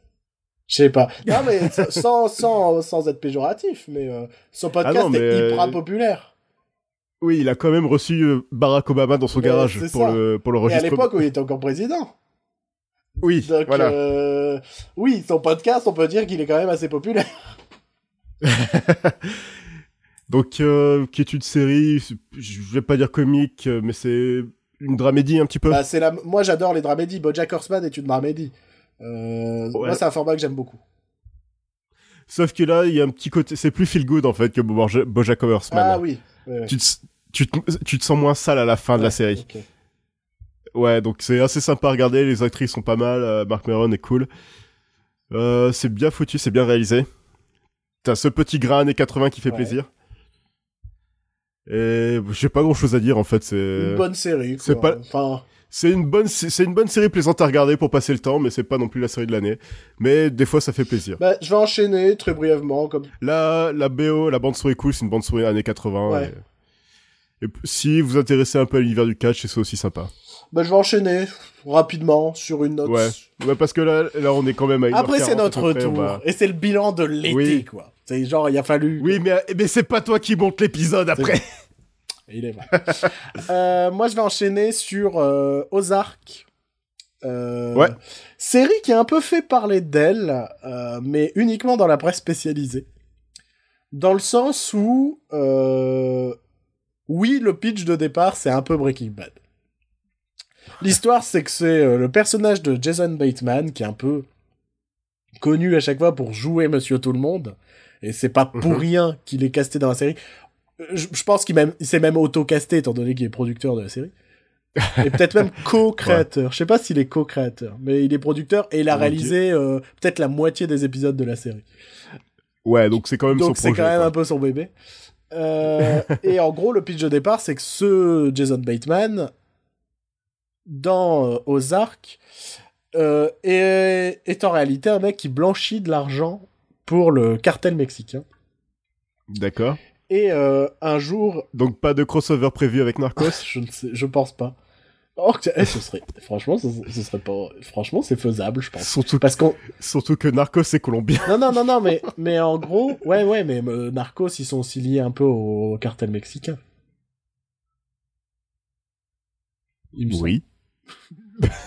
Le mec, il donne des infos en mode, j'en sais rien. Non, non, mais, en- non, mais, Oui, citer du fait qu'on ne sait pas qui est le numéro un du, dans la série. En gros, le mec pour qui il travaille, c'est un peu le second, tu vois. Et on ne sait pas qui est le numéro Ouais. un. Enfin bon, on s'en fout. Et donc, en gros, l'idée, c'est que le point de départ, c'est que, euh, en gros, ils sont deux à blanchir l'argent, et à un moment, il manque des millions. Ouais. Et le second, enfin, le second du cartel arrive en mode, Hé, les mecs, il manque des millions. Euh, qui est-ce qui a piqué les millions et, euh, et donc il bute le collègue de Jason Bateman et au moment où il s'apprête à tuer euh, Jason Bateman, comme Jason Bateman joue un mec euh, plutôt intelligent tout ça, euh, ben il invente un plan genre en en 30 secondes, tu vois, en mode putain il va me buter, faut Ouais. que j'invente un truc, faut que j'invente un truc. Et il lui trouve une technique genre de blanchissement d'argent infaillible, je sais pas quoi. Euh, tout, et euh, pour ça, il doit aller dans une station balnéaire un peu cheapos qu'ils appellent Ozark. Et la enfin, et donc forcément cette série est comparée à Breaking Bad puisque on est euh, bah, déjà dans cette idée d'un Monsieur Tout le Monde qui travaille un petit peu euh, pour des gens sales. Et Ouais. et en même temps, on traite aussi de son rapport avec sa famille, tout ça. La différence avec un Breaking Bad, déjà, c'est le ton. Euh, c'est complètement différent en termes de ton. C'est c'est pas comparable. Enfin, Ozark, c'est vraiment une série beaucoup plus posée, plus Mhm. cynique. J'ai vu que ça a dérangé des gens, mais c'est quand même plus cynique parce que l'idée que pour euh, lui blanchir de l'argent, c'est forcément il va euh, racheter des euh, comment des sociétés, des entreprises, tout ça dans ce dans cette station balnéaire. Et, et nous, on sait pourquoi il le fait, et on sait qu'il est en train un peu de les de les plumer, de les foutre dans la merde en fait ces entreprises. Et ces gens, ces gens avec qui il va se lier d'amitié, tout ça, parce que c'est pas des entreprises qui rachètent, c'est genre des cafés, des clubs de striptease, des trucs comme ça. Et, et, et, et, à chaque fois, ils rachètent plus ou moins des gens sympathiques, et nous, on sait qu'ils se font plumer. Et j'ai vu que ça dérangeait des gens. Mais pour moi, ça fait un peu tout le sel de la série, quoi. C'est ce côté un petit peu plus cynique euh, sur son personnage principal. Je pense que le personnage principal est beaucoup moins euh, sympathique que, enfin, beaucoup moins. Euh, euh, non, putain, je sais pas. Bah, il est plus antipathique, on va dire, que Walter White, dans le sens où Walter White dans Breaking Bad fait ça parce qu'il est malade. Et il se Ouais. dit, euh, il faut que j'économise le max d'argent pour ma famille quand je serai plus là. Et, euh, et il va se prendre au jeu et forcément partir de plus en plus euh, sombre. Là, Jason Bateman fait ça pour le pognon. Il fait juste ça pour le pognon. Et la majeure différence aussi avec Breaking Bad, c'est que sa famille sait qu'il blanchit de l'argent pour le carton. Ouais. Sa femme le sait. Et sa femme se retrouve aussi dans la merde à cause de ça. Parce qu'elle, forcément, elle est au courant, tu vois. Et donc toute la famille se retrouve à devoir emménager à Ozark. Et Ozark, en fait, c'est un peu... euh, c'est les rednecks, mais euh, je pense que c'est... Je, pense c'est plus dans le nord des États-Unis. J'ai pas, j'ai pas pensé à checker sur une carte où c'est censé se situer. Mais euh, C'est à Chicago, dans, ouais, donc euh, ouais. Et, euh, et c'est un peu les rednecks du coin, tu vois. Donc c'est un peu... Ah non, attends, je me suis trompé, c'est pas... Ils viennent Voilà, de ils viennent de Chicago, puis ils vont dans le Missouri. Et le Ils Missouri, où Missouri. Le Missouri, c'est aux États-Unis. c'est. Ça, c'est un truc... C'est dans le sud. Ah, c'est dans le sud Mais on dirait qu'ils caillent. Attends. On dirait qu'ils caillent où ils sont, genre... Ah non, c'est en plein centre, en fait. Mais euh, ça, c'est un truc qui me fait beaucoup rire. On se fout tout le temps de la gueule des Américains qui savent pas placer les pays d'Europe. Allez placer les États américains et on revient. D'accord? Revenez nous écouter. Non, mais ça, c'est toujours un truc qui m'énerve. Euh... Donc, euh, je sais plus pourquoi je voulais savoir pour... où c'était. euh. Bah, ouais. Parce que ça Ouais, craint, en gros, en c'est gros c'est ça, que ça craint, quoi. C'est, euh, t'as une famille, tu sais pas s'ils sont incestueux. Euh, t'as un personnage d'une adolescente et je trouve ce, per- ce personnage vraiment top. C'est, euh, c'est, euh, genre dans Game of Thrones, il y a un petit con, tu vois. Je, je, je regarde pas Game of Thrones, je, je sais pas qui c'est. Il y en a beaucoup. Non, mais il y a un petit con qui est connu pour avoir sa tête de petit con. là. Ouais, le roi, Voilà. Geoffrey. Eh ben, c'est l'équivalent de Ozark, tu vois. C'est genre euh, une gamine euh, qui euh, qui euh, tient un peu toute sa famille par les couilles, qui tient un peu le pouvoir. Enfin, en gros, elle est imprévisible, tu vois. Et elle est dangereuse. Elle est très dangereuse. Et, euh, et donc, il y a toute cette relation avec ces rednecks-là. Il y a ce côté, euh, on est Chicago, on est des bourges de Chicago, parce que notre mari, il blanchit de l'argent pour, le, pour les Mexicains. Et on se retrouve chez les rednecks, donc il y a aussi cette situation-là. Il y a des trames pas très intéressantes. Il y a des trames, tu sais pas ce qu'elles Mhm. foutent là. Euh, notamment, euh, euh, il y a un inspecteur du FBI, puisque le FBI savent qu'il blanchit de l'argent. Ça aussi, c'est une différence. Ils savent que c'est lui qui craint, mais ils veulent choper plus grand. Donc forcément, ils le suivent. Euh, et, euh, et lui, tu sais pas... Enfin, en gros, tu le vois plus se poser des questions sur son homosexualité que enquêter. Tu vois en gros, euh, à chaque fois qu'on le voit, c'est pour nous parler presque de son homosexualité. Et toi, tu dis, mais on s'en fout, quoi. Enfin, je comprends que vous voulez développer le personnage, mais euh, ça ne fait avancer. Enfin, ça fait. Si, ça rajoute une péripétie le temps d'un épisode, mais t'aurais pu. Enfin, ça méritait pas de faire euh, des dizaines de minutes par épisode sur cette trame-là, quoi. Genre, tu, Ouais. tu te dis, ouais, d'accord, tout ça pour ça. Mais, donc, je trouve que c'est vraiment une, euh, une excellente, enfin non pas une excellente, une bonne première saison. Le premier épisode est excellent. Le vraiment le premier épisode, tu dis, il se passe tellement de choses, t'as l'impression de voir une fin de saison de série. Pour te ah non Ah ouais. mais je te jure que tu te dis, euh, j'ai raté une saison là. tu fais euh, waouh parce qu'en gros bah ça commence avec le collègue qui se fait buter, tout ça. En gros tout ça j'ai rien spoilé en fait. Le collègue qui se fait buter c'est dans les premières minutes du premier épisode. En mode on vous tient Ouais. pour les par les couilles, on enfin soit vous nous trouvez une solution, soit on vous, on vous bute, quoi. Et et il y a la fuite à Ozark, il y a le fait que le FBI savent que euh, savent que c'est Jason Bateman, tu vois. Euh, tout ça, Ouais, c'est dans le premier épisode, et tu fais waouh, putain, on en a déjà des infos, c'est ouf. Donc le premier épisode est vraiment ouf. Euh, après, moi, le, enfin le, le truc qui me dérange le plus dans la comparaison avec Breaking Bad, c'est que les gens ne comparent pas à la première saison de Breaking Bad. Ils comparent à Breaking Bad en faisant bah ouais bah c'est Breaking Bad en moins bien et tout. Euh, les gens euh, faudrait comparer à la première saison de Breaking Bad quoi. et je pense qu'on n'est pas loin niveau qualité. Et moi ça moi je trouve que ça me fait annoncer du bon pour Ozark. Si elle évolue comme ça, euh, on, on, est, on peut être vraiment dans quelque chose de très bon. À voir vers quoi elle évolue. Euh, mais euh, je trouve que c'est vraiment une bonne série. Euh, dans l'ensemble, elle est bien, elle est bien, elle est, euh, franchement, elle est bien notée cette série. C'est juste qu'il y a vraiment eu cette polémique de, euh, bah c'est Breaking Bad en moins bien, euh, pourquoi regarder ça? Non, il y a un réel intérêt. Ouais. C'est vraiment différent. C'est différent en termes de ton. Il se passe, enfin, c'est, c'est moins dans l'action et la violence, quoi. C'est, euh, euh, je trouve que c'est, enfin, il y a vraiment par contre une réflexion que je me suis faite, c'est que le personnage de Jason Bateman, je crois que c'est un des, enfin, j'ai trouvé que vraiment que c'était un personnage de série qui fait les bons choix, qui réfléchit. et c'est vraiment un truc où je me suis dit, putain, j'ai rarement vu un personnage qui ref... Enfin, il y, a rarement des moments où je me dis, mais ils sont cons ces personnages, tu vois. Il y a vraiment, à chaque fois, je fais, bah ouais, c'est réfléchi, c'est posé. Le mec, il sait, enfin, il se pose et il se dit, bah je vais faire ça, ça, ça, ça, ça. Euh, dernier petit truc, c'est un truc qui est un peu rigolo et gênant en même temps. C'est, euh, il m'a, en fait, bah moi, enfin, comme beaucoup de Jason Bateman, on a cette image associée à Arrested Development. Et euh, il y a un truc qui m'a beaucoup fait rire, c'est que dans la première saison euh, d'Arrested Development, on le voit beaucoup avec des documents légaux à la main et tout, euh, à aller voir ses frères et sœurs. Et là, c'est un peu pareil. Il est tout le temps avec ses documents. et il va tout le temps chez les gens. euh, sauf qu'à la différence, c'est que tu vois Jason Bateman se faire sucer, quoi. et, et si t'as en tête le personnage d'Arrested Development, cette scène-là, tu fais, c'est bizarre. c'est- je suis pas habitué, quoi. Je suis pas habitué à le voir dans un autre rôle que Monsieur vraiment gentil. Tu vois? Ouais. Là, et, et, je- et- et justement, je pense à un... Alors après, c'est, différent si c'est son bébé. Mais euh, c'est un excellent choix de casting, quoi.